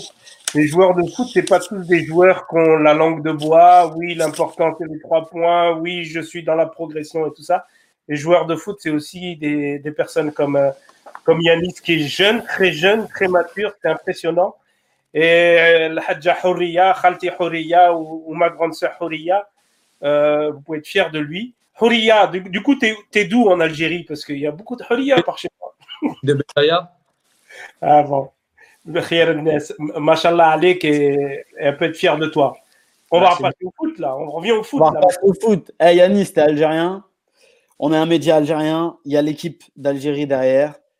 Est-ce que c'est un, un, objectif à court, long terme? Est-ce que tu as déjà eu quelques contacts euh, avec la sélection? Euh, Dis-nous tout. Ben, par rapport à, mes débuts avec Boavista, ça, ça, a fait beaucoup de bruit. Ça a fait du bruit au niveau aussi de, de l'entraîneur euh, d'équipe nationale. Mais en tout cas, voilà, j'ai parlé avec quelqu'un qui, qui est très proche de l'entraîneur et il m'a dit que le coach me suivait. En tout cas, moi, je me donne à fond. Je, j'essaie de donner le maximum avec Boavista et après, si l'Algérie, euh, si l'Algérie, le prochain rassemblement, c'est en mars, si l'Algérie me, me, convoque et le coach me convoque, j'irai, mais vraiment, je prendrai mon sac à dos et j'irai même à pied, on va dire. Tellement que c'est une fierté. Mais en tout cas, voilà, j'essaye chaque match de me donner à fond. Je ne me mets pas la pression avec ça, vraiment. J'essaye de me donner à fond, mais je me mets pas la pression parce que ça peut, vite euh, me perturber. Mais c'est pour ça que je me concentre sur ce que je fais avec mon club. Et après, si l'Algérie m'appelle, même comme j'ai dit, je suis tellement fier d'être algérien. Et quand je parlais avec ma mère, je disais, maman, quand j'ai signé à Boavista, jamais de la vie, j'aurais pensé, euh, j'aurais pensé faire autant de bruit jusqu'aux oreilles du coach. Donc, euh, même si sélectionné avec euh, la A ou que la A ou qu'avec les U23, j'aurais le même amour de, c'est vraiment quelque chose qui me tient à cœur. Toute ma famille est vraiment derrière moi par rapport à l'Algérie. Même mon père, si mes parents, comme je vous ai dit, sont séparés, mais mon père, il est tellement fier de me voir euh, quand, il voit sur Internet. Lui aussi, il essaye, même s'il a des difficultés, il a du mal, il essaye d'aller sur euh, Google et de taper. même les gens en Algérie me supportent. Ça, je vais vraiment faire passer un message. Je, je débute ma carrière, mais j'ai jamais ressenti autant d'amour venant d'un peuple. Je suis français, je suis né en France, il n'y a pas de problème. Mais par contre, les supporters algériens, c'est incroyable. Et c'est pour ça que même si demain la France, et je le dis, peut-être je ne devrais pas le dire, mais même si demain la France, il me convoque, je n'irai pas. J'irai en Algérie. Ah bah c'est très bien. C'est clair. Je finis sur. Ouais, Jabel Moi... justement, il, a dit récemment qu'il avait un œil sur beaucoup de jeunes. On, croit savoir, nous, à la Gazette du Fennec, que tu en fais partie. Alors, par contre, effectivement, il ne faut pas griller les étapes, ça c'est clair. Mais euh, justement, quand tu entends son discours à Jamel Belmadi qui, qui dit euh, par rapport à l'affaire Awar, qui a beaucoup hésité, on a cru qu'il avait hésité, finalement il a choisi l'équipe de France, et, bon, certes, hein, c'est très bien pour lui. Euh, toi, quand tu, quand tu vois tous ces débats, euh, oui, les jeunes de France, ils privilégient d'abord la France et une fois qu'ils peuvent plus aller en France, eh ben, ils lèvent la main pour aller en Algérie. Tu as réglé cette question depuis longtemps. Ah, moi, de toute façon, moi, dans la vie, je me suis toujours dit, quand tu as un objectif et quand tu es déterminé pour faire quelque chose, ça sert à rien de laisser d'autres euh, éléments venir te perturber dans ton objectif. Depuis petit, je suis l'équipe euh, d'Algérie. Comme je vous l'ai dit, je suis tellement fier d'être un Algérien mon père, ça vient de mon père. Mais non, moi dans ma tête, et encore une fois, je le dis, peut-être l'équipe de France avec mes débuts, et je vous le dis que, qu'ils sont un peu rapprochés, on va dire au même niveau que l'Algérie. Je ne parle pas d'équipe, euh, d'équipe première, mais des jeunes de l'équipe de France. Et euh, je peux vous dire que mon idée est vraiment très claire et je choisirai l'équipe nationale d'Algérie parce que j'aime ce, j'aime ce pays, j'aime ce peuple. Et voilà, je me dois, je me, je me dois, j'ai le devoir d'y aller parce que je sais, mon cœur, comme je vous l'ai dit, il est bleu et vert, bleu et on va pas dire noir aussi parce que Boavista, faut, faut pas, Boavista, Marseille et l'Algérie. Et comment tu as vécu euh, la, la, la, Cannes 2019 Tu as des souvenirs à nous dire là-dessus là? C'était vraiment incroyable. En fait, moi, je suis très proche de Ismaël Benasser. On était en vacances ensemble l'année d'avant on était, euh, on était euh, en vacances, tout ça. Et euh, c'est incroyable. C'est vraiment. Ils ont fait comme on dit, ça a été des hommes. ils ont fait une canne vraiment. Bon, ils méritaient, ils étaient au-dessus. Mais en tout cas, c'était vraiment de, très bons moments. J'étais sur Paris, donc je suis allé sur les Champs-Élysées avec mon maillot d'Algérie. Et voilà quoi. Bah, c'est super. Alors, en équipe d'Algérie, quand même à gauche, il y a. Donc, on parlait tout à l'heure de Roulam qui, qui, qui, est toujours euh, dans la liste des, des, des, joueurs sélectionnables. Il y a Fares qui a, changé de club, qui a, franchi un palier. On en reparlera plus tard dans l'émission, dans une future émission où il a un peu de mal d'ailleurs à franchir le palier. Donc euh, la, carrière d'un footballeur, faut faire attention. Hein, toi qui es jeune, euh, c'est jamais linéaire. Et il y a Ben Sebaini, là, pour le coup, euh, qui, lui, la progression est linéaire, constante. il est dans un grand club en Allemagne, il marque des buts en Champions League. Donc, cette concurrence-là, bon, t'es fouteux, elle te fait pas peur. Mais au-delà de ça, si tu arrives un jour en équipe nationale, tu arriveras à la pointe des pieds ou, vraiment pour dire euh, bah, à terme, je veux être euh, titulaire quoi ben, c'est, une très bonne question. En tout cas, non, je ne viendrai pas à la pointe des pieds parce que je respecte quand même euh, les joueurs, je respecte le coach et je respecte les joueurs et je respecte, comme je vous ai dit, le peuple. Le peuple donc, non, je viendrai je ne vais pas me faire discret, mais je vais essayer de m'intégrer le plus rapidement possible si, euh, si je suis convoqué. Mais en tout cas, oui, je ne viens pas pour, euh, juste pour porter le maillot ou pour dire j'ai été convoqué. Non, je viens vraiment pour euh, essayer de m'imposer et essayer de jouer vraiment tous les matchs, même si je respecte ma concurrence, que aussi j'ai croisé en vacances grâce à, grâce à Ismaël Benasser. J'ai déjà rencontré Ben Sebaini c'est une très très bonne personne. Mais en tout cas, non, je viendrai. Je suis un compétiteur et il n'y a aucune concurrence qui me fait peur. Jusqu'à maintenant, j'ai toujours réussi à m'imposer et j'espère le faire, euh, pourquoi pas, Inch'Allah, en équipe nationale d'Algérie. Mais tout en travaillant et pas en venant sur la pointe des pieds. Non, ça, jamais. On ne m'a pas éduqué comme ça. Yanis, euh, Yanis, on a fait le tour là de, de, ta carrière, que ce soit en club, que ce soit en, en Algérie. Euh, tu nous as parlé de ta personne, c'était très, très émouvant euh, euh, d'ailleurs. maintenant, tu as une saison à terminer. Quels sont, quels sont tes objectifs? Est-ce que tu t'es fixé des objectifs de match? Est-ce que tu t'es fixé des objectifs de stats? Et est-ce que finalement, Boavista, qui t'a donné cette chance, tu dois rester avec eux un peu, long, un peu plus longtemps et pas faire faire tout de suite la culbute et partir sur un, sur un autre club? Comment est-ce que tu envisages là la, saison euh, euh, qui, qui, qui, va, qui va arriver là, le reste de la saison? Ben, Là, en fait, je, comme je parle avec mon agent ou avec mon frère, on aime bien se lancer des petits défis. C'est-à-dire, ce week-end, j'ai un groupe WhatsApp avec ma famille et ils me disent voilà, ce week-end, Yanis, il faut que tu sois décisif, il faut, que vous ne preniez pas de but, vous gagnez les trois points, tout ça. Donc euh, là, je suis à, à, deux buts, deux passes décisives.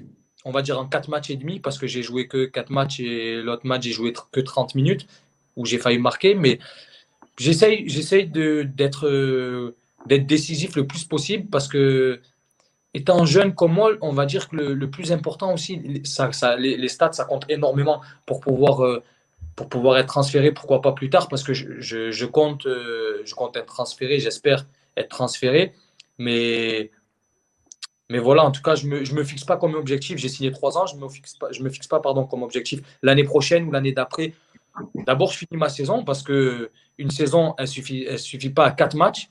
Ok, j'ai fait, j'ai quatre bons matchs, mais on peut pas me juger à seulement quatre matchs. Donc, je viens de débuter. J'espère encore être, décisif, pardon, encore marquer des buts, encore faire des passes décisives, encore.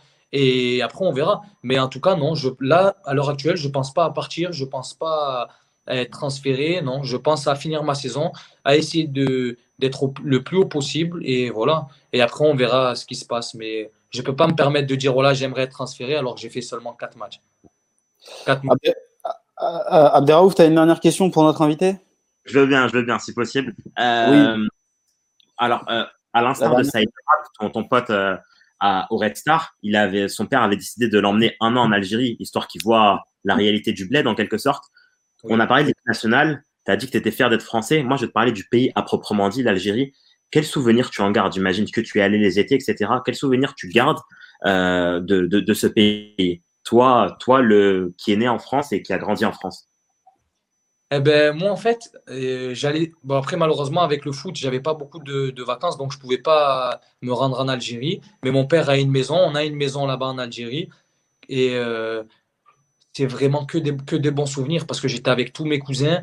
On était, et vous savez comment c'est l'Algérie, c'est vraiment, c'est, une famille, tout le monde se retrouve euh, dans les bars. Les, les plus âgés, ils, boivent leur café, les petits, ils jouent, ils jouent au domino, aux cartes. Et ça, en fait, c'est des, des, moments qui me manquent. Et en France, malheureusement, il n'y a pas ces moments-là. Ou sinon, c'est très, très rare. Parce que c'est, on va dire que c'est, au niveau du foot, j'ai côtoyé des personnes qui étaient vraiment, qui étaient, on va dire, euh, plus à l'aise, qui étaient plus riches. Et malheureusement, même si on est entouré des personnes comme ça, on passe, on passe pas forcément les meilleurs moments. Donc, ce, qui me manquait, c'était la complicité que j'avais avec mes cousins, parce que j'ai beaucoup de cousins en Algérie. Et c'est vraiment des, des, moments, on va dire, Capri-Tour. À la vue de Capri-Tour, c'est vraiment un, un, moment incroyable. Euh, Goulaya, ça, vous, connaissez, c'est vraiment quelque chose d'incroyable. Et ça, c'est des souvenirs que j'aimerais retrouver, même si je grandis, j'aimerais retrouver. Et voilà, mais en tout cas, non, c'est vraiment de très bons souvenirs. Mon père, il nous ramenait, il nous ramenait comme je vous ai dit, à Capri-Tour, Imegoulaya, il nous ramenait un peu de partout, il nous faisait visiter. Et je sentais vraiment, en fait, un moment où je pouvais profiter, où il y avait encore toute ma famille réunie. Et c'est ça qui, qui, me manque vraiment de l'Algérie. Et, et voilà. Et ma grand-mère et mon grand-père, mais bon, ça, c'est c'est du passé. Mais en tout cas, euh, quelque chose qui me manque. Yanis Oui. Merci, merci d'avoir été avec nous euh, aussi longtemps. À la base, tu étais prévu pour 15 minutes, mais quand c'est bien, en général, ça reste plus d'une heure tout le temps. Tu vois ah. donc, donc, j'ai vous dire de, je me suis vraiment lâché parce que c'est vraiment quelque chose. Même même à Boavista, on me l'a demandé. C'est vraiment quelque chose que j'ai du mal parce que quand ça parle vraiment de la mer, il y en a, là, j'en ai les larmes aux yeux. Mais j'ai essayé d'être vraiment le plus juste possible. J'ai essayé de vous donner le maximum d'informations sur moi aussi et sur, euh, mon parcours. Mais en tout cas, je suis encore jeune. J'ai rien prouvé encore. Moi, on me dit oui, tu, prouves. Non, non, j'ai rien prouvé. Il faut que je prouve encore chaque jour. Chaque moment, c'est important. Adil Rami, c'est pour ça que je vous ai parlé de lui aussi. C'est comme un grand frère et il me le fait chaque jour. Il me, il me le rappelle. Mais j'ai rien prouvé et je suis toujours le même, que je sois Yannis Samaj de maintenant ou Yannis Samaj de plus tard. Mais en tout cas, ça m'a fait vraiment énormément plaisir d'être avec vous. Et on passe à refaire. Euh, j'ai essayé d'être le, le, le, plus neutre possible et le plus juste. Eh bien, écoute, euh, tu es, très, es, très, es très mature pour ton âge, tu as un bon recul sur les choses. Euh, je connais pas ton entourage, mais si j'ai un conseil, garde-le parce que tu, tu réfléchis très bien, tu une belle manière de t'exprimer. Les gens là, ils te découvrent sur, un, sur les commentaires. Il n'y a que des commentaires positifs. Euh, tu as à la fois des avis très tranchés et à la fois tu es très humble. Donc voilà, comme on a dit tout à l'heure, euh, ta maman, elle a fait du très très bon travail. Elle a élevé un, un, un, un bel, un bel homme. Euh, dans tous les sens euh, du terme, un beau footballeur aussi. Bon, ça, c'est pas, c'est pas directement lié à elle qui t'a entraîné, mais quand même, on va lui, on va lui attribuer le mérite. Euh, on te souhaite vraiment beaucoup de réussite pour la suite de ta, de ta saison. Merci beaucoup. Et de ta carrière, Inch'Allah, l'équipe nationale, les titres, tout ce qui va avec. Et, surtout, voilà, beaucoup, beaucoup de bonheur aussi à, ta famille alors que vous venez de traverser plusieurs périodes compliquées. Euh, voilà, garde les pieds sur terre, sur terre Yanis, et euh, Inch'Allah, tu, tu, feras, comme on a dit, une très belle carrière. Euh, voilà. Il n'y a pas de souci. En tout cas, c'était vraiment, c'était vraiment, c'était vraiment. Ah, ça a coupé. Ah, ça coupe un petit peu. C'est dommage. Ah, bon, salut. Merci, merci à lui. Vraiment, ah, ah. toujours là. C'est bon, Yanis. Merci beaucoup en tout cas. Salut, salut. salut. ciao, ciao, ciao. Belle soirée à toi. C'est dommage qu'on n'a pas de jingle parce que là, j'aurais bien mis un jingle pour qu'on reprenne un peu notre respiration. Euh, euh, euh, vraiment, on a eu des entretiens de très haut niveau sur C'est vous l'expert en, en, trois saisons. mais c'était vraiment. Ouais, trois. Moi, je dis trois parce que c'était fin, fin, fin, décembre. Donc euh, voilà. Mais, euh, mais c'était vraiment un entretien de très haut niveau. C'est un garçon euh, que je connaissais pas personnellement. On l'a vu jouer, mais c'est exceptionnel qu'à son âge, on se rend pas compte qu'à son âge, un joueur puisse tenir ce genre de discours. C'est vraiment incroyable. Vraiment. Je vais donner, je vais donner un peu les, les commentaires.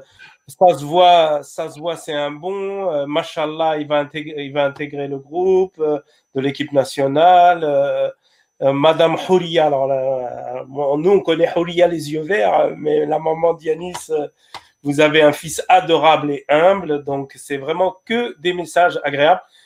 Et voilà, les joueurs de foot, c'est aussi ça.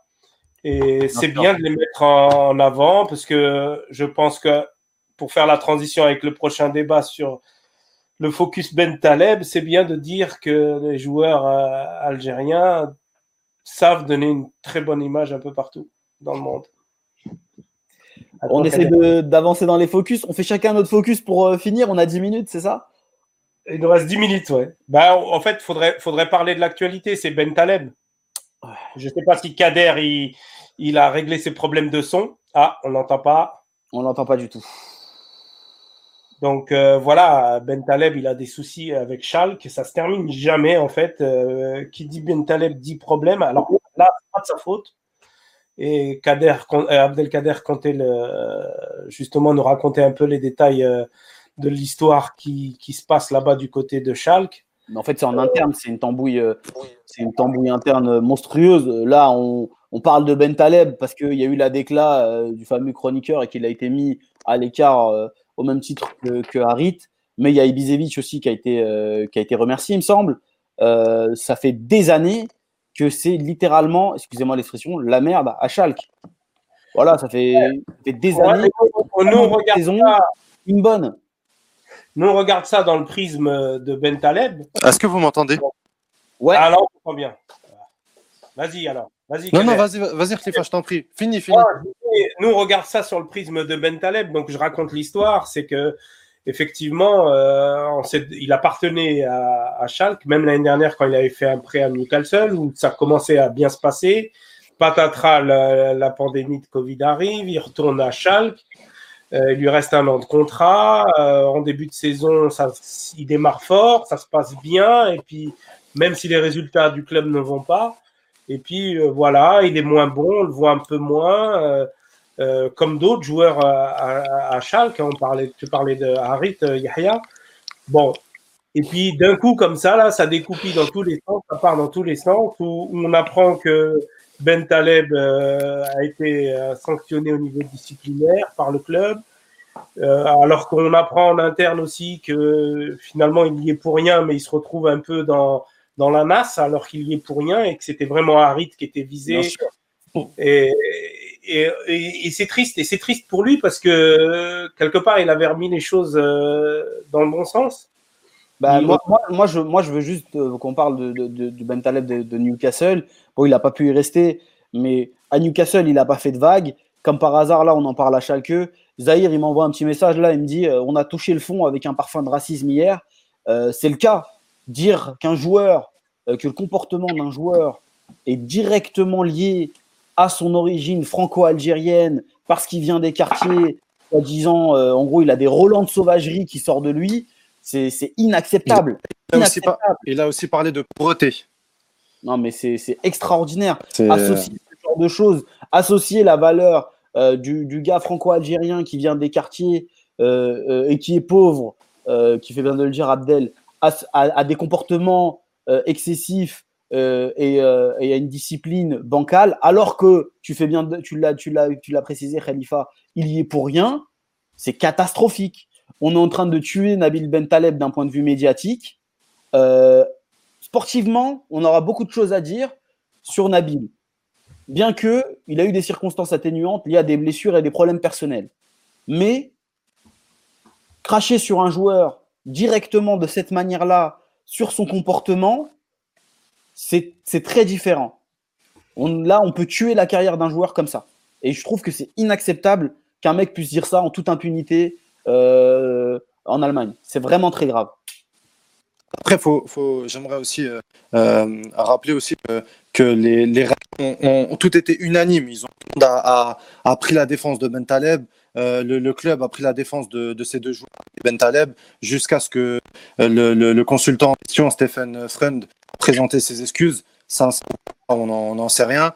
Euh, moi, moi j'aimerais revenir sur une chose, c'est que euh, que j'ai pu lire à droite à gauche depuis quelques jours, c'est un peu une organe avec Schalke, c'est euh, Petita. Dès qu'il y a un joueur contrat, ils font tout pour que ça se finisse mal. Euh, ça a été la même chose avec Maximilian Meyer, avec d'autres joueurs également. Donc, donc voilà, il est à quoi? Il est à quelques mois de, de sa fin de contrat. D'après les infos qu'on a pu avoir, euh, chez nous à la Gazette, euh, euh, de, par, de Zahir notamment, il devait rester à Newcastle, mais non, lui a dit de, de, justement revenir. Euh, justement, il, était en bon terme avec Newcastle et il pouvait continuer là-bas. Euh, sport, sportivement, alors oui, c'est pas pas le Ben Taleb Prime qu'on a connu entre 2016 et, 2018, surtout en club. Mais euh, mais, mais quand tu es dans une équipe, et, et, et, et vous le savez aussi, quand, quand, quand une équipe qui tourne pas, ça fait 27 matchs qu'ils n'ont pas gagné en Bundesliga depuis janvier. De... Je ne sais pas si vous vous en rendez compte. Donc déjà, le, moral, berne. Euh, donc c'est compliqué. Il revient de blessure. Moi, personnellement, de ce que je vois, je, je, je, je regarde juste euh, sur fait. Je vois un joueur professionnel qui essaye de ne pas faire de vagues, qui essaye de faire ce qu'il peut sur le terrain. Donc, euh, donc voilà, après, il a, il, a eu, il a eu des casseroles par le passé, mais j'espère pour lui que, que voilà, qu'il pourra au moins partir très vite cet hiver. Justement, il, il, il, a eu des casseroles par le passé, Bon, ce qui s'est passé avec Stephen Frunz, c'est un consultant qui, comme nous, euh, il réagit sur l'actualité, mais pour en revenir à son club, euh, Schalke 04, Nabil Bentaleb, malheureusement, c'est pas son premier fait d'armes. Il a déjà été écarté pour, euh, pour des raisons oui, mais, oui, mais les, la première fois où il a été écarté, c'était pour des raisons personnelles. On va dire c'est pour des euh, il n'avait pas prévenu euh, des, des, problèmes personnels euh, à un moment donné et il avait aussi des blessures les de, de mentionner le fait qu'il a été sanctionné pour ne pas être s'être présenté à un cours allemand et à, une séance d'entraînement alors que il était à ce moment-là blessé et pas euh, avant. Voilà, est-ce que peut-être moi je me pose la question s'il y a pas de mesures en club. Sur, pour moi, j'ai toujours vu un double visage. Euh, je l'ai dit encore hier, mais pour moi, il y a toujours eu un... les performances. Je parle euh, de, du Ben Taleb en club, Ben Taleb en Algérie euh, avec la sélection nationale. Le Ben en club, quand il était en, pleine possession de ses moyens, il a souvent fait, de belles prestations. Et ça s'est arrêté quand il est blessé au ménisque. Et on, peut, parler aussi de ces problèmes. A aussi peut-être une grande part de responsabilité dans, certains, dans certaines réactions et dans certains moments. Mais, mais, mais, voilà, c'est moi je trouve que Chalk a très vite. Après, après, sur la gestion de, de Schalke, Zahir, euh, qui, est proche euh, euh, de, du, dossier qui nous a informé jusqu'à présent, il m'a précisé que le comment dire le, le club avait avait convoqué Nabil Bentaleb sans lui préciser de quoi il s'agissait. Pour lui, ça aurait pu être n'importe quoi, une prolongation autre. Finalement, c'est une mise à l'écart, mais il n'y avait pas de, n'y avait, pas de justification liée à ça.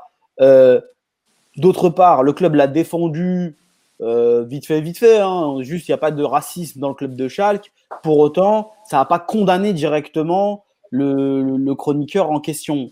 Et pour finir, il y a des joueurs à Schalke euh, qui sont beaucoup moins professionnels que Nabil Bentaleb, qui ont un, comportement beaucoup plus euh, répréhensibles et qui pour autant euh, ben, n'ont pas de sanction.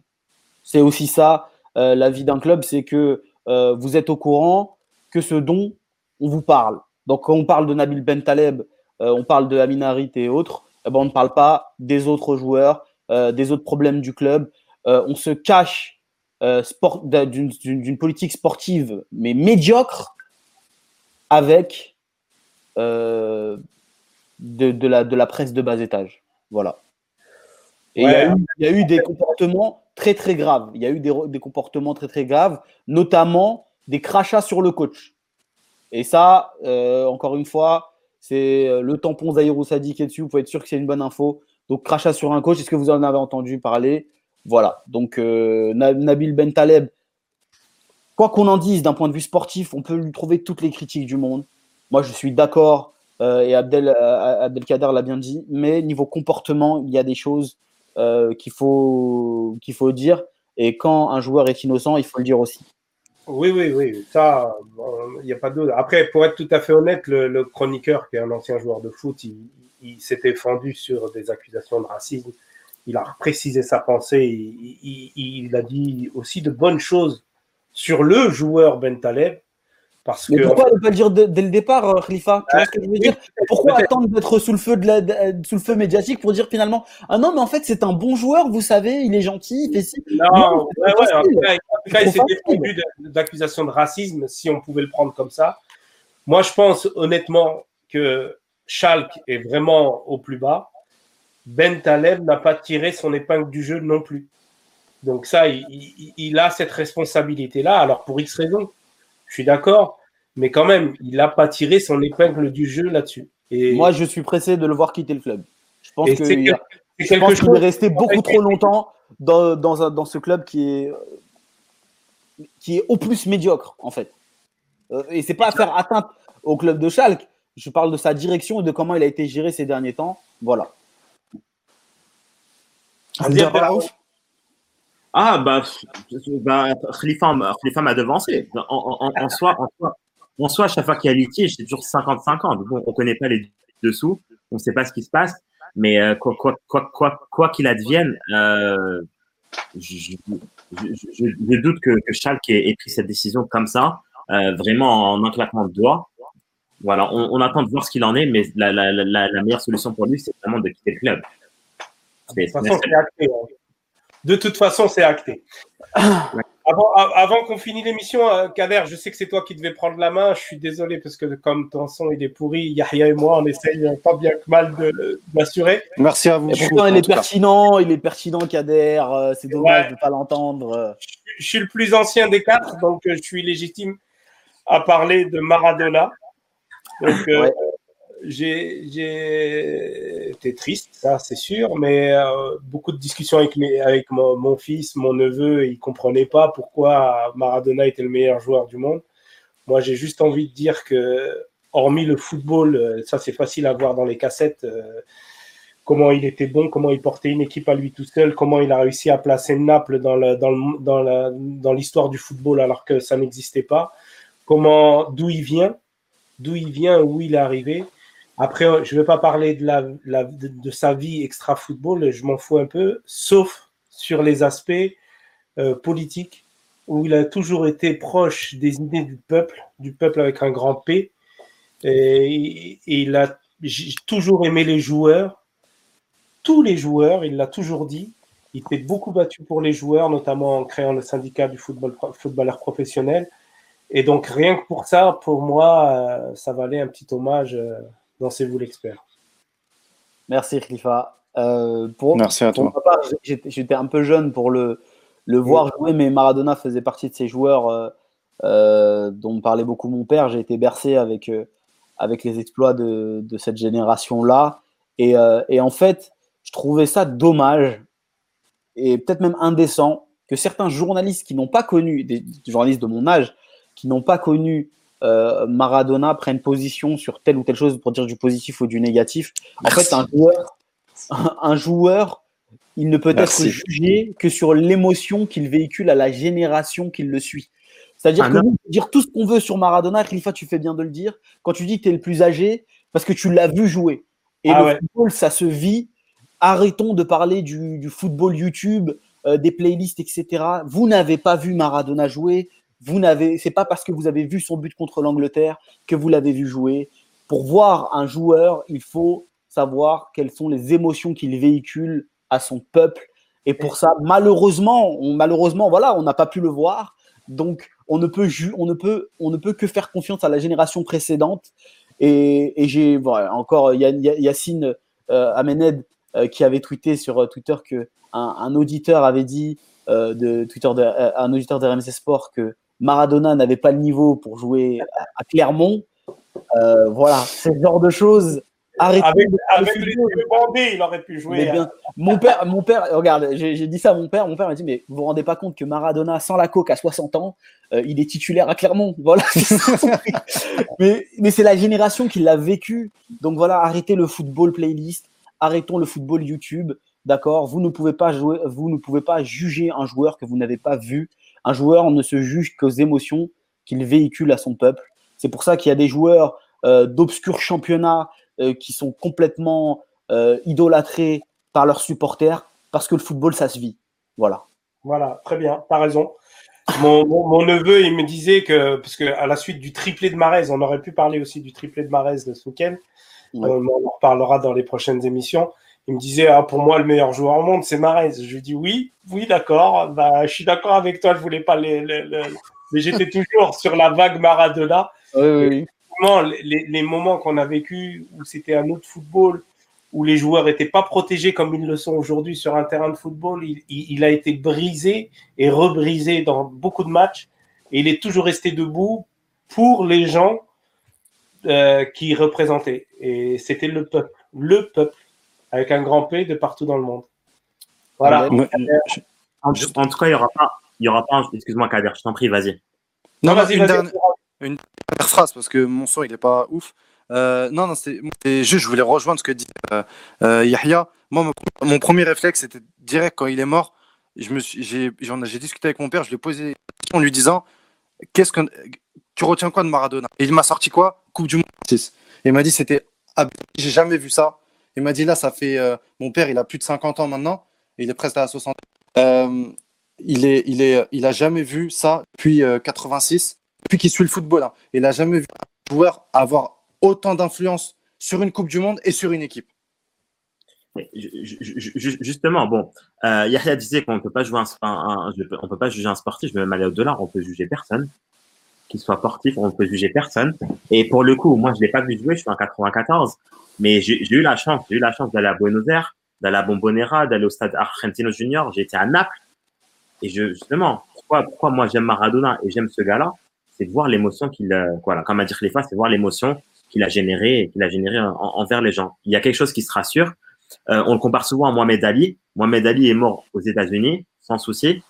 Pour le coup, il n'y aura pas un sportif euh, dont la mort va susciter le, le, même engouement. Il n'y en aura pas. On a souvent, on a souvent parlé de Zidane en France. J'ai parlé avec des potes qui m'ont dit, euh, oui, Zidane, quand il va mourir en France, ce sera la même chose. Malheureusement, non. Non. Parce que la, la, France n'est pas un pays de foot, mais ça, ça n'existera pas. Ça n'existera pas. Et Maradona, ce qui fait sa légende, Khalifa, t'as pas voulu en parler, mais c'est bien évidemment sa vie extra-sportive. C'est ce qui fait sa légende, finalement. C'est ce qui fait sa légende. Et Maradona, il y en a qu'un seul. Et un sportif, euh, un sportif de ce genre, euh, je doute que ça existe. Même Messi n'est pas à son niveau. Cas, je suis content qu'un jeune comme toi euh, parle de lui aussi bien, parce que tous les jeunes que, avec qui j'ai discuté euh, là depuis le week-end, il y avait toujours des bémols, mais en fait, c'est un, c'est, un joueur, un homme euh, il n'y avait pas de bémol. Au foot, pour parler que de foot, il était tout petit, trapu, et pourtant il est, c'est le joueur le plus aérien que j'ai vu. Ne serait-ce que par la main que tout le monde connaît, la main de Dieu là. Mais j'ai vu un reportage sur lui où il disait mais il marque de la main. Mais qu'est-ce que tu te dises que vous avez entendu les starfallah de Abdel ou pas Et ah oui, excuse-moi, ouais, c'est la mère, il avait été là, genre. Bon, enfin, tout ça pour dire, le foot a perdu un grand homme et euh, moi je suis content qu'on en parle, c'est vous l'expert aussi. Voilà. Mais, mais pour qu'on pour qu'on en parle dans une émission qui est dédiée au foot algérien aussi longtemps, c'est qu'il a remarqué son, son époque. Mm. Yeah. Voilà. Donc, les amis, c'est terminé pour euh, cette émission-là. Je suis content d'avoir fait euh, mon retour parmi vous. Merci euh, à Abdel d'avoir euh, géré Je- comme il a pu cette émission. malgré je ses suis- problèmes de micro. je, je, je- à, à m'excuser auprès de, bah, de déjà mes collègues et de qui étaient aujourd'hui euh, au live. J'ai essayé de régler ça pendant tout le truc, j'ai pas réussi. Euh, pour la prochaine fois, j'essaierai d'être point euh, techniquement.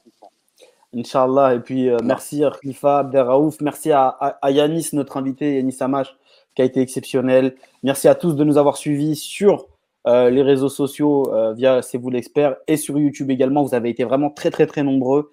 On espère se retrouver la semaine prochaine pour une nouvelle émission un peu plus structurée. Il y aura moins de- d'invités, il y aura plus de débats et on essaiera de vous faire un peu plus participer. Merci à tous de nous avoir suivis et à la semaine prochaine. Salam alaikum. Soirée. Salam alaikum.